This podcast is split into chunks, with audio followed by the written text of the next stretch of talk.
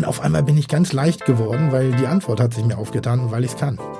Einfach, weil ich es kann, weil mir diese Möglichkeit gegeben ist und ich genieße das und ich möchte demütig meinem Schicksal gegenüber sein. Ich möchte nie arrogant meinem Schicksal gegenüber sein. Ich, sage, ich lebe in einer Welt der Möglichkeiten, der Optionen. Und ich möchte diesen Optionen auch gerecht werden. Ich möchte nicht irgendwie eine, eine, eine Arroganz an den Tag legen und sagen, bah, habe ich gar nicht nötig. Oh, habe ich keine Lust zu. Oh, bin ich zu faul. Das, das ist schon so ein, so, ein, so ein Ansatz, den ich in mir drin habe. Ich kann das machen und ich kann es teilen. Das ist das Geile. Willkommen im Hotel Matze, dem Interview-Podcast von Mit Vergnügen. Mein Name ist Matze Hielscher und ich treffe mich hier mit großen und kleinen Künstlern und Künstlerinnen, mit schlauen Unternehmern und Unternehmerinnen, mit smarten Typen und versuche herauszufinden, wie die so ticken. Mich interessiert, was sie antreibt, was sie inspiriert. Ich will wissen, wie ihr Alltag aussieht. Ich will wissen, warum sie das machen, was sie machen, wie sie das machen. Ich möchte von ihnen lernen. Ihr sollt von ihnen lernen. Und natürlich eine gute Zeit im Hotel Matze haben. Mein heutiger Gast ist der Gastronom Tim Melzer. Spätestens seit seiner Fernsehshow Kitchen Impossible gehört er zu den bekanntesten Köchen Deutschlands. Davor war aber auch schon einiges los in Tims Leben. Tim hat in kleinen und großen Küchen in Hamburg und London das Kochen gelernt. Er hat Restaurants geleitet, Restaurants eröffnet und auch wieder geschlossen. Er hat diverse Kochshows moderiert, darunter Schmeckt nicht, gibt's nicht. Er hat, wenn ich richtig gezählt habe, neun Kochbücher veröffentlicht und ist jetzt vor allem in seinem Hamburger Restaurant Die Bullerei zu Hause. Tim Melzer ist für seine bodenständige Küche und seine sehr direkte Art bekannt. In unserer sehr, sehr breit gefächerten Unterhaltung sprechen wir über sein Unternehmertum und darüber, wie er sein Unternehmen führt, wo er doch so oft unterwegs ist. Wir reden über den Segen und den Fluch seiner Show Kitchen Impossible. Wir sprechen über eine Reise, die sein Leben geprägt hat. Wir sprechen über das Scheitern, über Schicksal und über Sinnsuche. Es kommt hier also viel auf den Tisch. Eigentlich wollte ich den Podcast etwas später veröffentlichen. Wundert euch nicht, wir reden am Anfang über seinen neuen Podcast. Feed Gastro heißt er. Also Tim Melzer hat jetzt auch einen Podcast, den ich zum Teil auch schon hören durfte. Allerdings wird er erst Ende April veröffentlicht. Also dieser Podcast.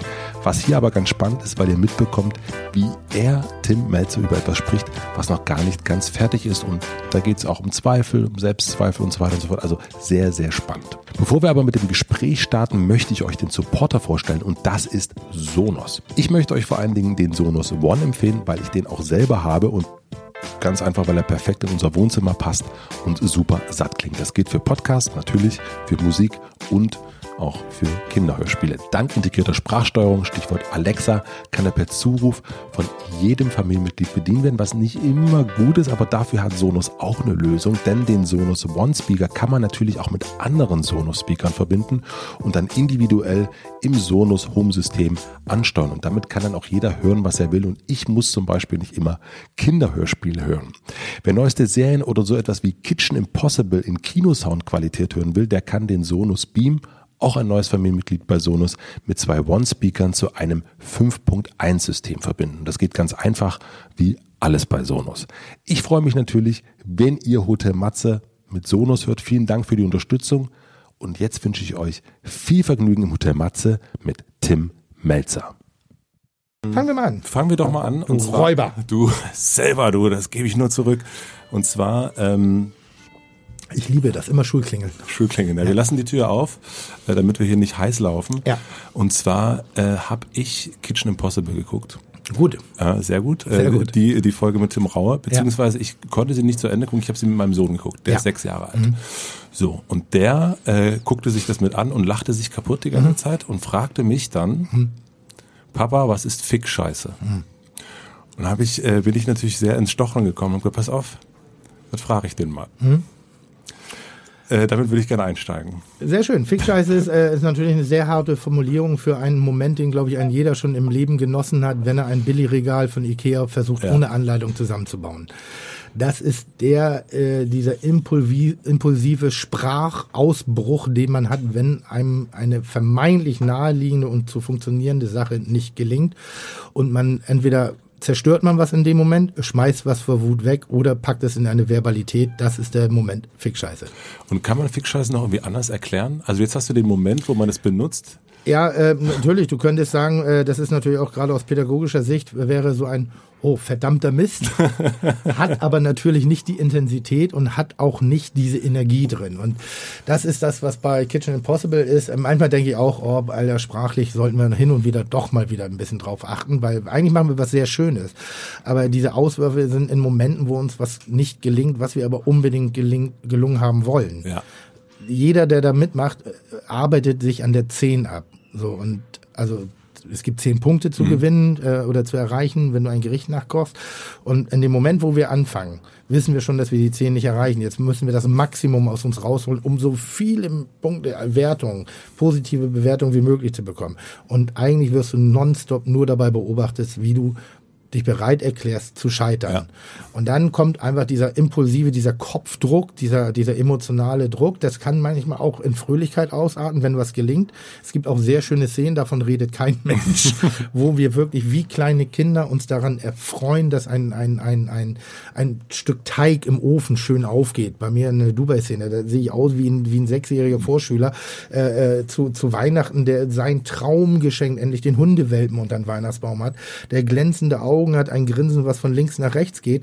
Das ist natürlich schöner zu sehen, aber das Gleiche gibt's natürlich in jeder Welt, in deiner, in meiner, auch in, de, in der Welt der Leute, die da blöd reden oder das nicht so positiv aufnehmen, nicht blöd reden, nicht, äh, äh, gibt es eben manchmal auch in der negativen Variante. Und das ist der, das ist der Moment. Das ist der Fickscheiße-Moment. Ja, also ich, ist, aber ich finde, ich finde, ich, ich, ich, so Fickscheiße sage ich gar nicht so oft, aber natürlich in, in, der, in der Zusammenführung diese, dieser Ereignisse, die wir da haben, äh, äh gibt einfach den Moment. Er hat's, also ich habe auch gelacht, aber er hat auch, er hat sich wirklich kaputt gelacht darüber, wie viel äh, ähm, Kraftausdrücke zwei erwachsene Männer, äh, die, die im Grunde seine Väter sein könnten, äh, benutzen. Und das ja, ist, äh, also ich, ich fand's, ich, ich fand's äh, wirklich, ich, ich habe dann irgendwann ausgemacht, ja. auch weiß mir auch so, naja. Ich sag mal, die raue Melzer-Folge, die hat immer, also da FSK 6 durchzukriegen, ist schon immer ganz bemerk bemerkenswert, ja. muss man einfach sagen. Bin ja auch nicht wirklich stolz drauf, aber es ist auch ein bisschen unser Grundstein dieses Erfolg des Formates, dass wir eben eine Authentizität und eine Echtheit, eine, die Tränen sind echt, der Schweiß ist echt, aber eben die Wut auch. Und die Wut ist nun mal nicht kontrolliert in dem Moment. Und hin und wieder, gerade wenn wir uns so ein bisschen gegenseitig den Respekt absprechen, den wir natürlich im tiefsten unseres Herzens haben, sonst könnten wir das in der Öffentlichkeit mhm. gar nicht ausüben, äh, verlieren wir hin und wieder auch mal, ich sag mal, die sprachliche Kontenance. Ja, ja. Jetzt bist du, ähm, ich würde gerne am Anfang ein bisschen kurz drüber reden. Du hast jetzt einen neuen Gin. ähm. Ja, eine sehr schöne Formulierung. Miki Beisenherz hat das neu in seinem Podcast gemacht. Wirklich große Grüße. Äh, für mich der schön, der beste Verbalerotiker Deutschlands. Also einen, einen, einen unfassbaren äh, kommunikativen Wortwitz. Und, ähm, und auch wirklich eine, eine, eine, eine messerscharfe Beobachtungsgabe. Ähm, Alle lieben Miki. Genau dafür. Ist wirklich, ja. äh, und man kann das so geil formulieren. Der kann einen beleidigen und sagt so, oh Gott sei Dank hat er mich beleidigt, weil ja. der hat mich wahrgenommen. So. Ja. Und ähm, Mickey formulierte neulich, ja, jetzt äh, der Melzer hat jetzt auch einen Podcast, der Podcast ist der neue Gin. Ja. Das ist ja so jede Welle, jede, jede jedes Ding, jedes äh, äh, Pro Produkt, was einen gewissen Erfolg hat, eine gewisse Wahrnehmung hat, wird natürlich von äh, vielen Menschen auch genutzt. Und äh, ich erarbeite mir gerade selber einen eigenen Podcast. Wie ist das für dich? Äh, wenn ich ehrlich bin, wir haben gerade vor fünf Minuten Sebastian, mit dem ich den Podcast mache, äh, drüber äh, diskutiert. Ich fühle mich noch nicht so wohl. Ich mhm. habe, ich habe noch, ich bewundere eben solche Sachen wie du sie machst. Ich bewundere äh, Jan und Olli. Ich bewundere äh, viele gut erzählte äh, äh, Podcasts, wo, wo du so eine, ein, wo du gerne zuhörst, wo mhm. du nebenbei Informationen auch aufbekommst. Und ich finde, dass ich ein sehr guter Gast bin ein sehr, sehr guter Gast. Ich bin da sehr äh, äh, farbvariabel. Ich bin ein bisschen so ein Chamäleon. Ich kann bei Florian mhm. Silbereisen auf dem Sofa sitzen. Ich kann aber auch bei dir sitzen. Ich kann aber auch äh, sehr gut bei Hard Aber Fair sitzen. Und ich kann die große Entertainment-Show. Ich kann aber auch wirklich mal ein bisschen so aufmachen mhm. und wirklich in die Tiefe reingehen. Und ich bin auch sehr interessiert bei Menschen, an Menschen, an den Geschichten der Menschen, ich fühle mich noch nicht so wohl mit der Klammer, dass dieser Podcast in meinem Kopf einen Sinn verfolgen muss. Ich möchte gerne ein Ziel erreichen. Und dieses Ziel habe ich noch nicht genau definiert. Und deshalb fühle ich mich da noch so ein bisschen unwohl. Mhm. Aber Äh, ähm, wir, haben, wir haben jetzt diverse Gäste gehabt und jeder Podcast war anders. Das macht mir momentan noch so ein bisschen die Schwierigkeit. Du hast imaginär dieses Hotelzimmer aufgebaut, mhm. in dem wir jetzt jeder, ja auch gerade sitzen. In dem wir sehr gemütlich sitzen, allerdings mit offener Tür, damit die Menschen nicht denken, dass die Hier da so sehr, weil wir nur eine Stunde gemietet haben. Einmal schnell hoch, St. Georg rauf und runter. Ähm, diese Klammer fehlt mir noch ein bisschen. Ich arbeite mich dran. Ich, mir macht das Machen sehr viel Spaß. Ich habe versucht, mir das selber anzuhören. Ich kann es nicht ertragen. Mhm. Deine eigene Stimme? Ja, auch. Ah, krass. Auch. Und wie gesagt, ich bewundere eben Leute, Menschen, die gut reden können. Und ich bewundere gute Formulierungen. Ich bewundere Menschen, die nicht immer äh, äh, äh, äh machen. Ja. Die wirklich konsequent ihre, das finde ich schon schön. Ich finde die Sprache schön. Leider habe ich manchmal mehr Gedanken im Kopf wo die Zunge nicht so schnell ist und ich manchmal auch nicht die richtigen Worte finde und das nicht richtig zum Ausdruck bringen kann, was ich, ich bin, ich bin eher so ein dreidimensionaler Mensch. Deshalb mag ich Fernsehen gerne. Da siehst du mich in der mhm. Gänze. Da kann man mich dumm, dick, fett, äh, laut, prollig, lustig, fein, äh, schön, sexy, was auch immer finden. Da habe ich halt alle Elemente. Da bin ich ein kompletter Eintopf. Da sind nicht paar, paar Zutaten sozusagen rausgezogen, sondern da ist alles da. Da siehst du, was du siehst. Und hier ist es nur die Stimme. Und ich finde, meine Stimme ist so ein bisschen muffig. Das kann ich jetzt nicht teilen. Was mich, äh, was ich überraschend finde, ist eher, weil du es gerade sagtest, hm. du bist ein total guter Gast. Hm. Wenn du im Fernsehen bist und so hm. weiter und so fort. Aber eigentlich bist du ja Gastgeber vom Berufswegen her. Ja. Das ist irgendwie interessant, dass du da an so ein, äh, einerseits, wenn es um Restaurantsachen gehst, du hm. hast auch in dem äh, Zeit-Podcast gesagt, dass du ein sehr, sehr guter ähm, was hast du gesagt? Äh, Gast, nee, du hast nicht Gast Gastronom. Gastronom hast du gesagt. Du bist ein sehr, sehr guter Gastronom. Also da, da geht es ja darum, Gäste zu mhm. bewirten. Mhm.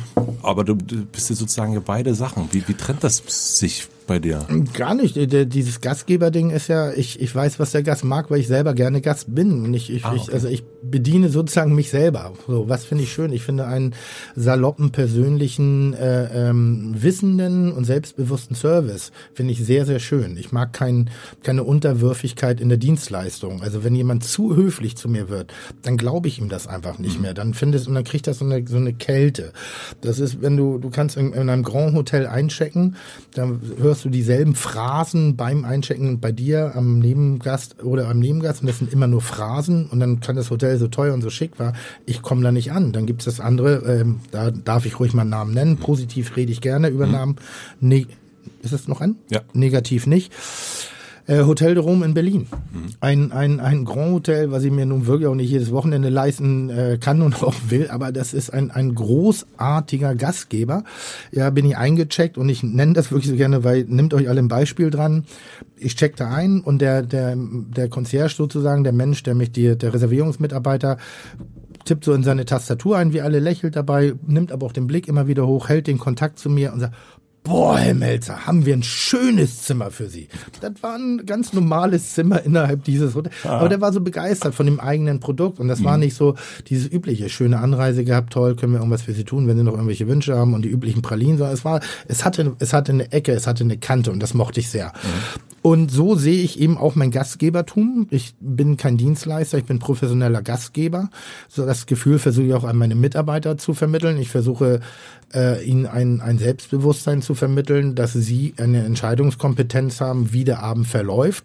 Allerdings natürlich immer mit dem Bewusstsein zu haben, dass das Gegenüber, sprich der Gast, hin und wieder auch auf eine Reise mitgenommen werden muss und vielleicht in einer Situation gerade feststeckt, äh, dass er was nicht genießen kann, dass wir ihm dann die Hand reichen. Mhm. Das ist, glaube ich, ein ganz normales Interagieren zwischen Menschen in einem so, in sozialen äh, Verhalten.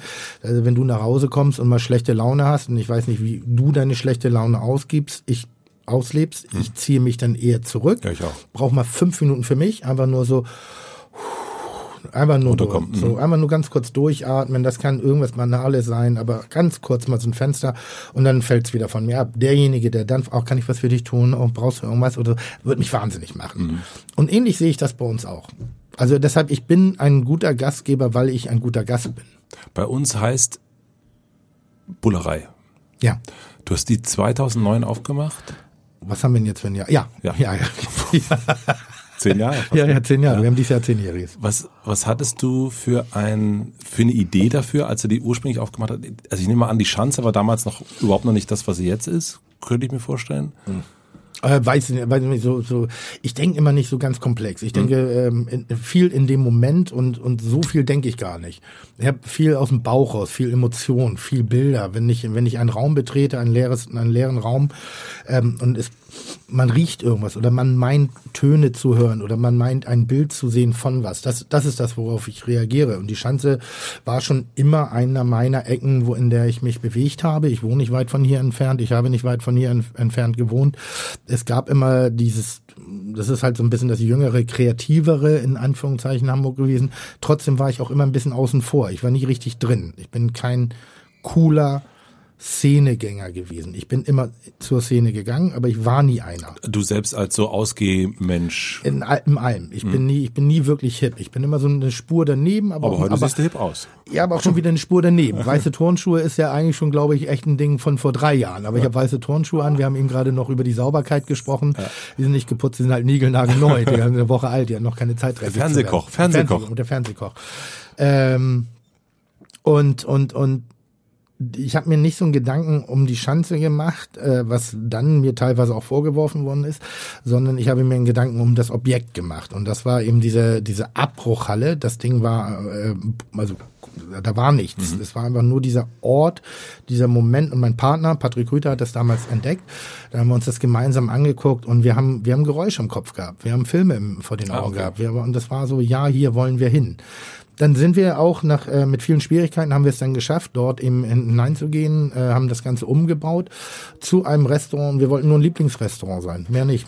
Ich, ich bin immer jemand dafür, der gerne komplexe Vorgänge den Menschen erklärt, die noch kein Interesse dran haben, indem ich Hemmschwellen abbaue. Das musst du mir erklären. Wenn du, äh, das ist ein, e-, egal in welcher, in welcher Ebene, wenn du in ein Museum gehst, ja?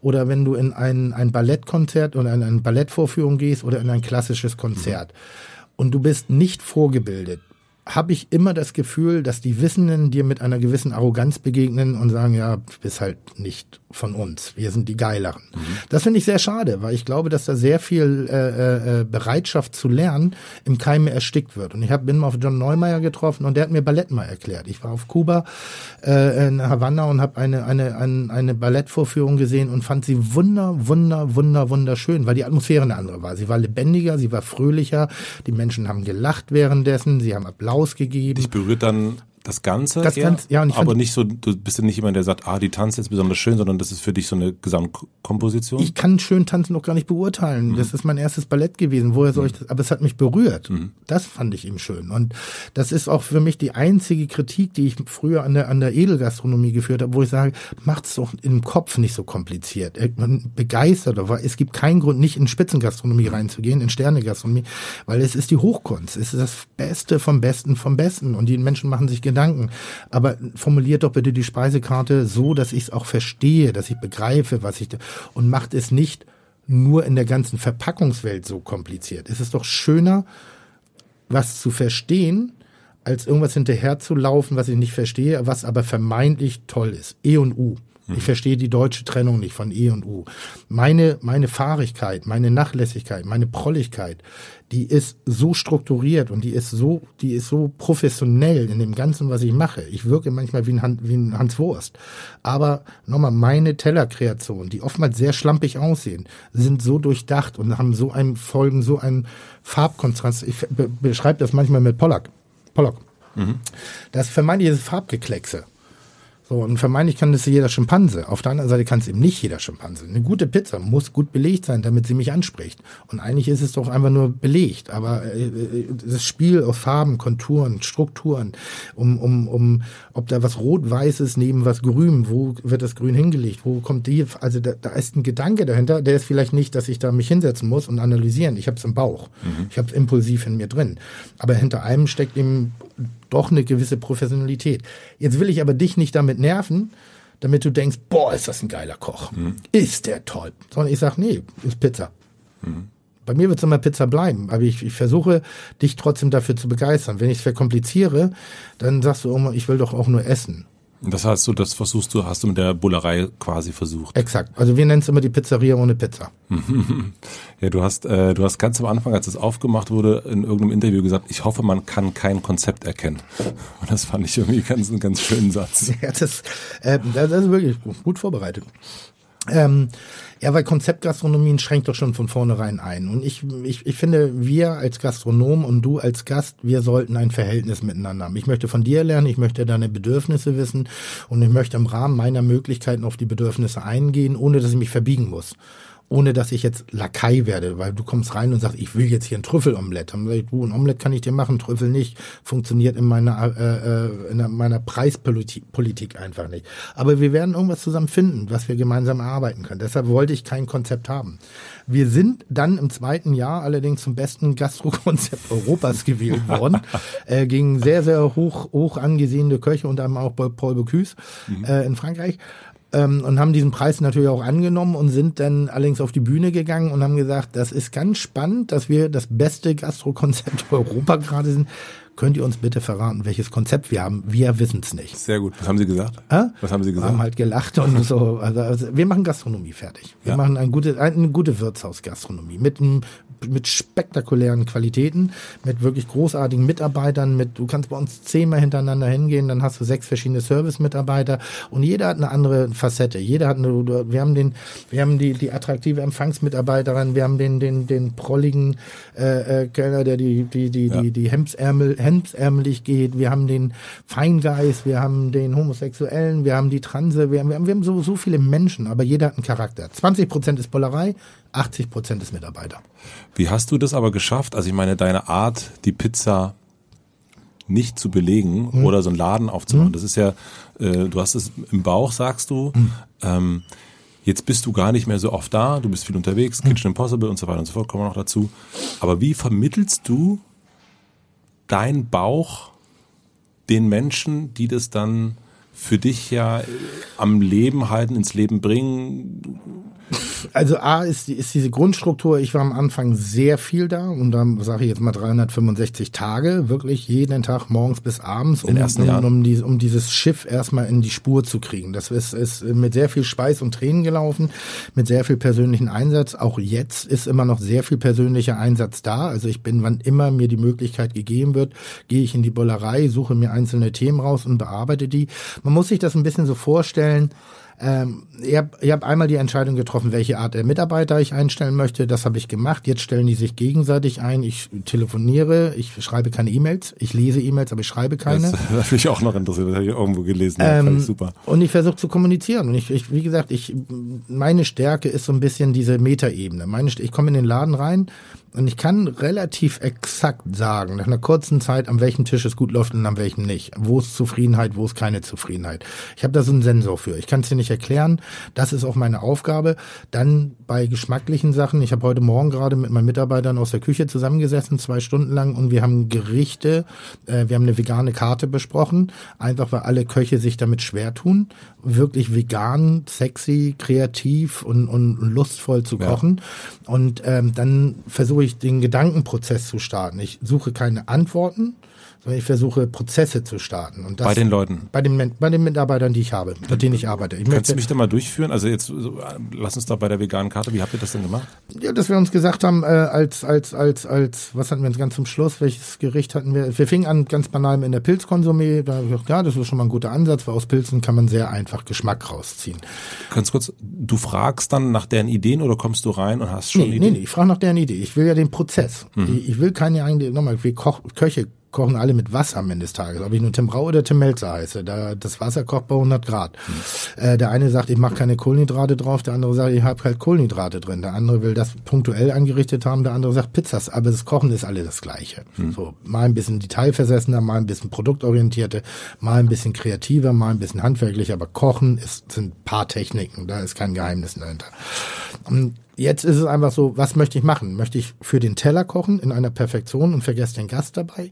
Oder habe ich eine Idee dahinter? Und mein veganes Essen hat eine Idee. mein, mein Kochbuch, wenn ich mal ein veganes mache, heißt Fett durch vegane Ernährung, weil ich mhm. möchte Opulenz, ich möchte mhm. weiter lustvoll essen, ich möchte nicht auf einmal noch einen gesundheitlichen, nachhaltigen, biologischen Aspekt an, sondern ich möchte, dass veganes Essen sexy ist. Ich mag das Wort vegan nicht so sehr. Ähm, aber ich finde die Ernährungsweise richtig geil. Wenn du ein bisschen dich orientierst und ein bisschen informierst, die indische Küche, die asiatische, also viele Aspekte der asiatischen Küche, die italienische Küche ist sehr viel vegan dabei und es lassen sich sehr einfach tierische Produkte rausnehmen und trotzdem ein opulentes Essen her heranziehen. Erste Idee meiner Mitarbeiter waren Tofu. Daher, das ist der Fehler. Ich will kein Tofu auf dem Vegan essen. Ich will, wenn ich Tofu möchte, möchte ich Tofu haben. Ich mhm. möchte aber nicht Tofu als veganes Essen. Mhm. Verstehst du, was ich meine? Ja, voll. Mhm. So, das ist immer so die erste Assoziation. Also, warum? Was ist euer Gedankengang? Wir haben ähm, eine Ofenkartoffel.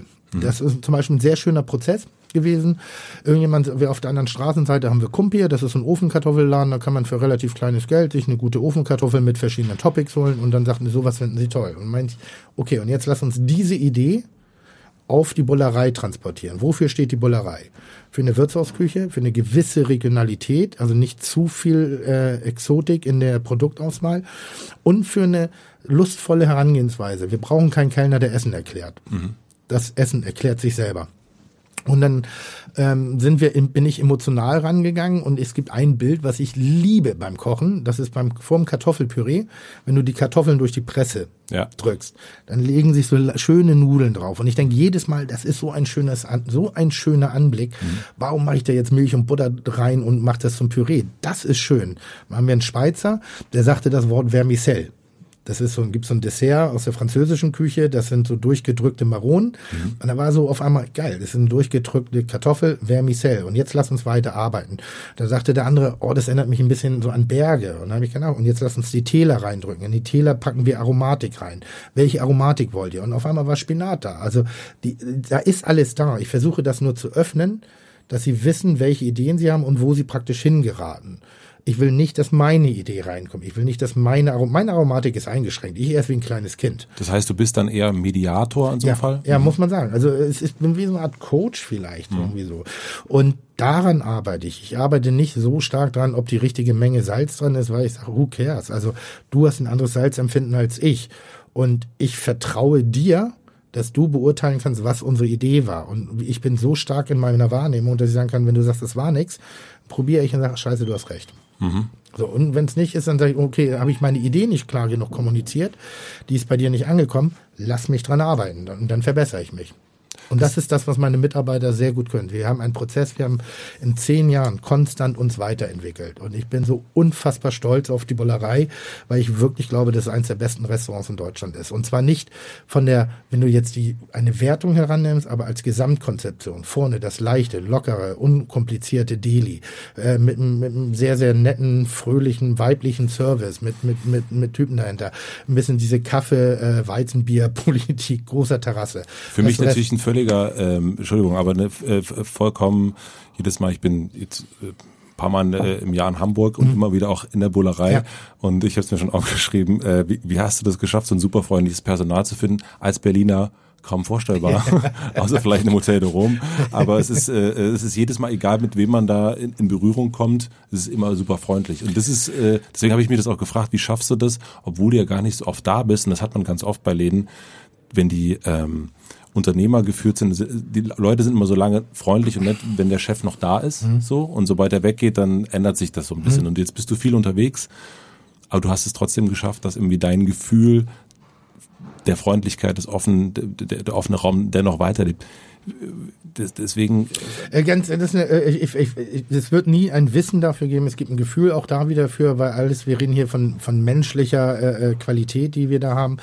Ich habe selber mal für einen, einen, einen sehr großen Koch gearbeitet und der hat mir eins nicht angetan. Der hat meine Kreativität und meine ein, meinen Einsatz nie belohnt. Und Wer war meine, das? Sag ich nicht. Hm. Äh, und meine, meine Persönlichkeit nie belohnt. Und da ist da immer drüber hinweggegangen. Und ich sehe, ich bin, ich über harte Kritik, leise, aber harte und sehr direkte Kritik. Aber ist, ich breche mir echt keinen Zacken aus der Krone, wenn das toll gelaufen ist und sagt, das ist euer Verdienst. Das ist, ihr seid das. Ihr müsst das machen. Ich kann euch nicht helfen. Wenn ihr unzufrieden seid mit eurem Arbeitsalltag, werde ich euch nicht helfen können, weil ich arbeite schon daran, dass es so gut wie möglich ist. Aber ihr braucht auch eine Eigenmotivation eine, eine Gegenseite, das Team ist wichtiger. Ich stelle jetzt keine Leute mehr ein, sondern das Team stellt sich sozusagen selber zusammen. Mhm. Die können doch viel besser beurteilen, ob wir jetzt mal lauten, leisen, ob wir was fachlich Kompetentes oder eher was Unterhaltsames brauchen. Ich bin nicht mehr jeden Tag da und ich gebe ihm auch nichts vor, außer was ich wirklich vorgebe, ist, habt Respekt vor der eigenen Arbeit. Es bringt mir doch nichts, wenn ich in einen Job ausübe, den ich hasse bis aufs Blut. Es bringt mir nichts, im Gastgewerbe zu arbeiten, wenn ich Gäste hasse.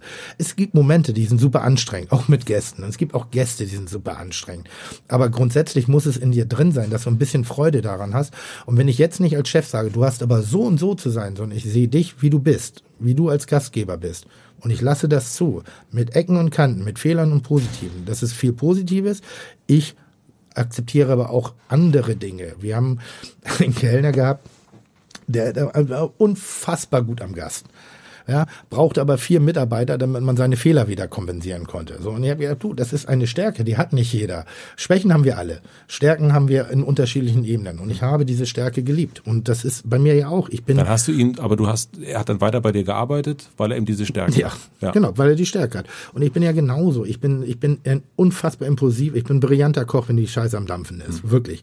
Ich kann, ich kann unter Druck so gut arbeiten wie kaum ein anderer. Ich kann impulsiv, schnelle, gute, emotionale Gerichte. Ich bin nicht gut im dezidierten Ausarbeiten. Da fehlt mir die Geduld und da fehlt mir, fehlt mir auch so ein bisschen die Leidenschaft für.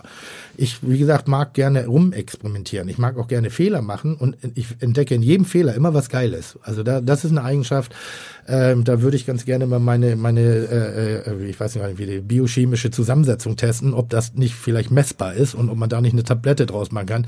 Im größten Scheißhaufen entdecke ich noch ein Stück Gold. Das ist, ist ich habe keine Ahnung, was es ist, aber ich liebe das einfach so. Ich ver verbrenne Dinge, ich, es, ich versalze Dinge und denke, boah, diese Salzigkeit ist aber ganz interessant. Lange bevor ich den Fehler, mich vom Fehler irritieren lasse. Und ich glaube, das ist eine Grundhaltung, die ich im Laden transportiere zu jeder Zeit. Ich mische mich nicht ein, wenn ich da bin. So, ich mhm. beobachte. Ich gehe dann an die wesentlichen Positionen und sage, könnten wir mal ein bisschen drauf achten. Wenn ich eine Kleinigkeit zu ändern habe, gerade heute ein Mitarbeiter an der Bar gesagt, irgendwie so, du, du, du machst die besten Drinks, aber du bist auch ein bisschen am schlampigsten, arbeite mal ein bisschen an deiner Ordnung überprüf dich selber, wirf mal ein bisschen auf, anstatt so, äh, hier alles böse. So. Sondern Menschen dürfen sich entwickeln. Ja. Hast du. Das ist schlau, was ich sage. Ne? Ja. Krass. Du hast da. Wahnsinn. so eben gerade alle so, oh toll, und jetzt so, oh Alter, was für ein Idiot. Aber es wirklich, das schneide ich dann einfach raus. Das schneide ich raus. Nee, Lass es bitte drin. Lass es bitte Lass drin. es bitte drin. Wir machen eine kurze Pause, denn ich möchte euch einen weiteren Supporter vom Hotel Matze vorstellen. Und das ist eine alte Bekannte, ein alter Bekannter, und zwar ist es die Blinkist-App. Blinkist ist eine App, die die großen Ideen der besten Sachbücher als 15-minütige Kurztexte oder Audiotitel in Hörbuchqualität auf das Smartphone bringt. Die Inhalte der über 2500 starken Bibliothek reichen von Sachbuchklassikern über populäre Ratgeber bis hin zu viel diskutierten Neuerscheinungen. Unter den vielen interessanten Kategorien gibt es zum Beispiel Elternschaft, Produktivität und Zeitmanagement und es gibt auch sehr, sehr viele Biografien. Und jetzt gibt es noch einen kleinen Hack von mir und zwar habe ich Instagram gefasst und habe dann an die gleiche Stelle, wo sonst Instagram war, Blinkist hingelegt. Und immer dann, wenn ich mein Handy geschnappt habe und irgendwie sinnlos durch mein Feed scrollen wollte, habe ich dann die Blinkist-App geöffnet und habe mir dann stattdessen ein Sachbuch durchgelesen in der gleichen Zeit. Heute Morgen zum Beispiel Maike Polen Kochen super, super Buch. Ich habe viel über Ernährung gelernt, bin auf jeden Fall schlauer geworden, als wäre ich jetzt durch Instagram gescrollt. Im Moment gibt es eine Aktion exklusiv für Hörer von Hotel Matze und zwar kriegt man auf blinkist.de slash Matze 25% Rabatt auf das Jahresabo von Blinkist Premium. Natürlich gibt es auch ein Probeabo, wo ihr schon mal kostenlos alles austesten und checken könnt. Blinkist schreibt man B-L-I-N-K-I-S-T, B-L-I-N-K-I-S-T. Unter blinkist.de slash Matze kriegt ihr dann den Rabatt. Vielen herzlichen Herzlichen Dank an Blinkist und jetzt zurück zur Folge. Wie hast du ganz am Anfang, jetzt hast du ja so ein, äh, hast du schon erzählt, dass du quasi deine Leute stellen jetzt die Leute ein, mit denen sie arbeiten mhm. wollen. Hast du ganz am Anfang, wenn du, du hast ja am Anfang Leute eingestellt, mhm. worauf hast du da geachtet? Hast du eine Frage gehabt, die du immer gestellt hast? Also nee, es gab mal eine Zeit, wo ich bei, bei den Köchen zum Beispiel, äh, ähm, ich habe eine Zeit lang in meinem Laden zuvor im Weißen Haus damals äh, Köche eingestellt nach einem Arbeitstest. Der mhm. war ganz simpel, der war brutal einfach. Ich habe eine Sache absichtlich falsch gemacht, habe sie rübergereicht zum Anrichten. Mhm. Dann gab es drei Ebenen. Der eine, äh, äh, also ich habe was verbrennen lassen. Ja. So, der eine hat das Schwarze nach unten gelegt, hat die schöne Seite nach oben gelegt, auf den Teller geschickt, ist nicht eingestellt worden, weil wem will er belügen? Ja. Sich selber, mich, den Gast, ist es einfach blödsinnig. Der andere, äh, der nächste äh, Kandidat, der hat gesagt, das ist schwarz, das serviere ich nicht. Den habe ich auch nicht eingestellt. Mhm. Weil da habe ich gesagt, oh, zu viel eigene Meinung. Manchmal muss ich auch nur jemanden haben, der dann das sofort umsetzt, was ich möchte. Und der Schlaue, den ich sofort eingestellt habe, ohne Wenn und Aber, der hat gesagt, das ist mir zu schwarz, soll ich das wirklich anrichten? Der hat nämlich den Fehler erkannt, der hat gesagt, das ist nicht richtig für den Gast, hat aber meine Kompetenz nicht angezweifelt, weil er nochmal gefragt hat, ist das wirklich dein Ernst? Mhm. So, und dann, dadurch bleibe ich ja noch ein bisschen chef. Und das fand ich so ganz, ganz smart. Dann haben wir für die äh, äh, Bollerei äh, die ersten 40 Mitarbeiter sozusagen. Wir haben ge damals gedacht, damit kommen wir gut aus. 40 Mitarbeiter ist schon ein Riesenapparat. Voll. Äh, Charaktere. Charaktere. Äh, äh, ähm, Aber wie kriegst du das in so eine halbe Stunde, Stunde, wo alle, wo Leute auch dir gegenüber sitzen? Damals warst du auch schon ein bisschen Fernsehkoch. Nee, ich, ich, das, ich glaube ja, dass das eine, dass ich so eine Art Hypersensibilität habe in bestimmten Bereichen. Ich weiß, wenn das ein Spacken ist, mhm. aber aber dann auch Bauch. Nur Bauch, ausschließlich. Ich gucke mir keine Papiere an, ich gucke mir nichts an. Ich gucke dann irgendwie ein bisschen nach Lebenslauf nach Qualifikation. Das heißt, welche Position kann ich einstellen, wo kann ich mit ihm arbeiten. Aber Papiere selber interessieren mich nicht, weil mhm. deine Meinung ist eine andere als meine Meinung. Ich habe eine andere Didaktik, ich habe vielleicht ein anderes Bedürfnis draus. Ähm, und da würde ich sagen, äh, da war da war ein konzentriertes Einstellen von sehr, sehr, sehr, sehr guten Leuten. Da habe ich auch noch eine Idee gehabt für das Unternehmen. Also drei Küchenchefs, nicht einer. Das hat dann nicht funktioniert, aber daraus hat sich einer herauskristallisiert, den wir dann auch genommen haben. Also der geblieben ist mhm. sehr lange. Äh, Service toll, Reservierung, alles gut, Betriebsleiter, Partner, all das. Und ab dann äh, hatten wir eine Chaosphase, da habe ich alles eingestellt, was auch nur an die Nähe des Ladens kam, was auf Berufswunsch war. Das ist eine sehr schöne Geschichte. Es kam ein, ein Mensch rein, da waren wir knietief im, in der Scheiße. Was heißt knietief in der Scheiße? Es, es hat nichts funktioniert. Also wir hingen zu hinterher, Service so lange, Essen ging nicht raus aus der Küche, Getränke nicht mehr kalt, Eismaschine kaputt, Müll nicht sortiert, nicht genug Ware, also nur gerannt, gerannt, gerannt, gerannt, was auch manchmal normal ist, aber da, das war schon extrem und dann kam, lief jemand an mir vorbei und sagte, äh, Herr Melzer, äh, brauchen Sie noch Hilfe? Und ich sagte, ja, ähm, zieh dir eine Jacke an, also hier hab jemand geholt, zieh dir eine Jacke an, geh in die Küche und kannst du machen. Und er so, ja, aber ich wollte und sagt, ja, suchst, suchst, du jetzt einen Job oder nicht? Und er sagt, ja, schon. So, kurze, kurze, lange Rede, kurzer Sinn. Er hat sich die Jacke angezogen, in die Küche gegangen. Sechs Stunden später stand die Polizei vorm Haus, vorm Haus und sagte, ob der und der hier anwesend sei. Und ich so, nee, habe ich noch nicht gehört. Und dann, ja, aber er sagt, sie halten ihn hier fest. Und ich so, bitte was? Äh, oder er, äh, war es ein Freigänger, der sich in seiner Freizeit sozusagen einen Job suchen wollte, oh sich bei mir beworben hat, aufgrund meiner etwas dominanteren Art im Stress in die Küche gegangen ist und gesagt hat, ich stehe hier in der Küche, ich komme hier nicht raus. Und dann kam die Polizei sozusagen, um das wirklich zu kontrollieren, weil sie es nicht glauben wollte, dass er wirklich in der Küche steht. Er musste so langsam wieder mhm. sozusagen in die, in die, in die ja, Zellenstunde. Ja, und dann äh, äh, hat er nachher aber auch äh, schlussendlich lange bei uns gearbeitet. aber du bist bist ja sehr impulsiv auf jeden Fall. Ja. Ähm, kannst du das jetzt ein bisschen, also stellst du das ein bisschen zurück, weil du auch weißt um deine, wie, wie so ein Freigänger, der, äh, der dann, äh, wo du merkst, oh, ich muss mich da mal so ein bisschen, weil du gibst jetzt scheinbar ähm, was du gerade erzählt hast von, von eurem Morgenmeeting heute, vom veganen Morgenmeeting, jetzt auch viel mehr Platz. Oder war das schon immer so? Mein, also Selbstwahrnehmung ist ja immer eine nicht realistische Wahrnehmung, das muss man mal sagen. Ich hatte schon immer das Gefühl, dass ich an der Spitze bin, um andere glänzen zu lassen. Also ich war Klassensprecher, ich war Schulsprecher, ich war Mannschaftskapitän, also es war schon immer so eine Führungsrolle. Allerdings immer mit dem Bereich, andere mit auf die Reise zu nehmen, weil ich mich, ich, mich stört das nicht so sehr, wenn du mich doof findest. Ich finde es nicht schön, ne? Und, und, so, aber wenn das so ist, dann ist das eben auch so. so was soll ich denn dran ja. ändern? Ich werde auch jemanden finden, der mich mag. Ähm, das bewerte ich nicht über, ich nehme es ernst, ich nehme es wahr.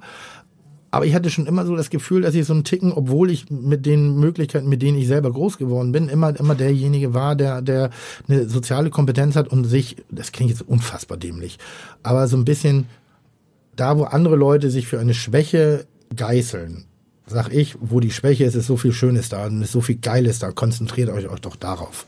Also vielleicht ist es das. Also irgendwann, das klingt so blöd, weil ich bin in dem, in dem Punkt, an dem ich bin, ich bin sehr im Mittelpunkt, ich habe große Aufmerksamkeit, ich habe große Wahrnehmung von außen als solches, aber ich bin, habe selber mal eine Reise gemacht und das ist so sechs Jahre her nach vier Jahren Bullerei, Medientätigkeit etc., wo ich echt, ich laufe und laufe und laufe und laufe und ich finde keine Ruhe.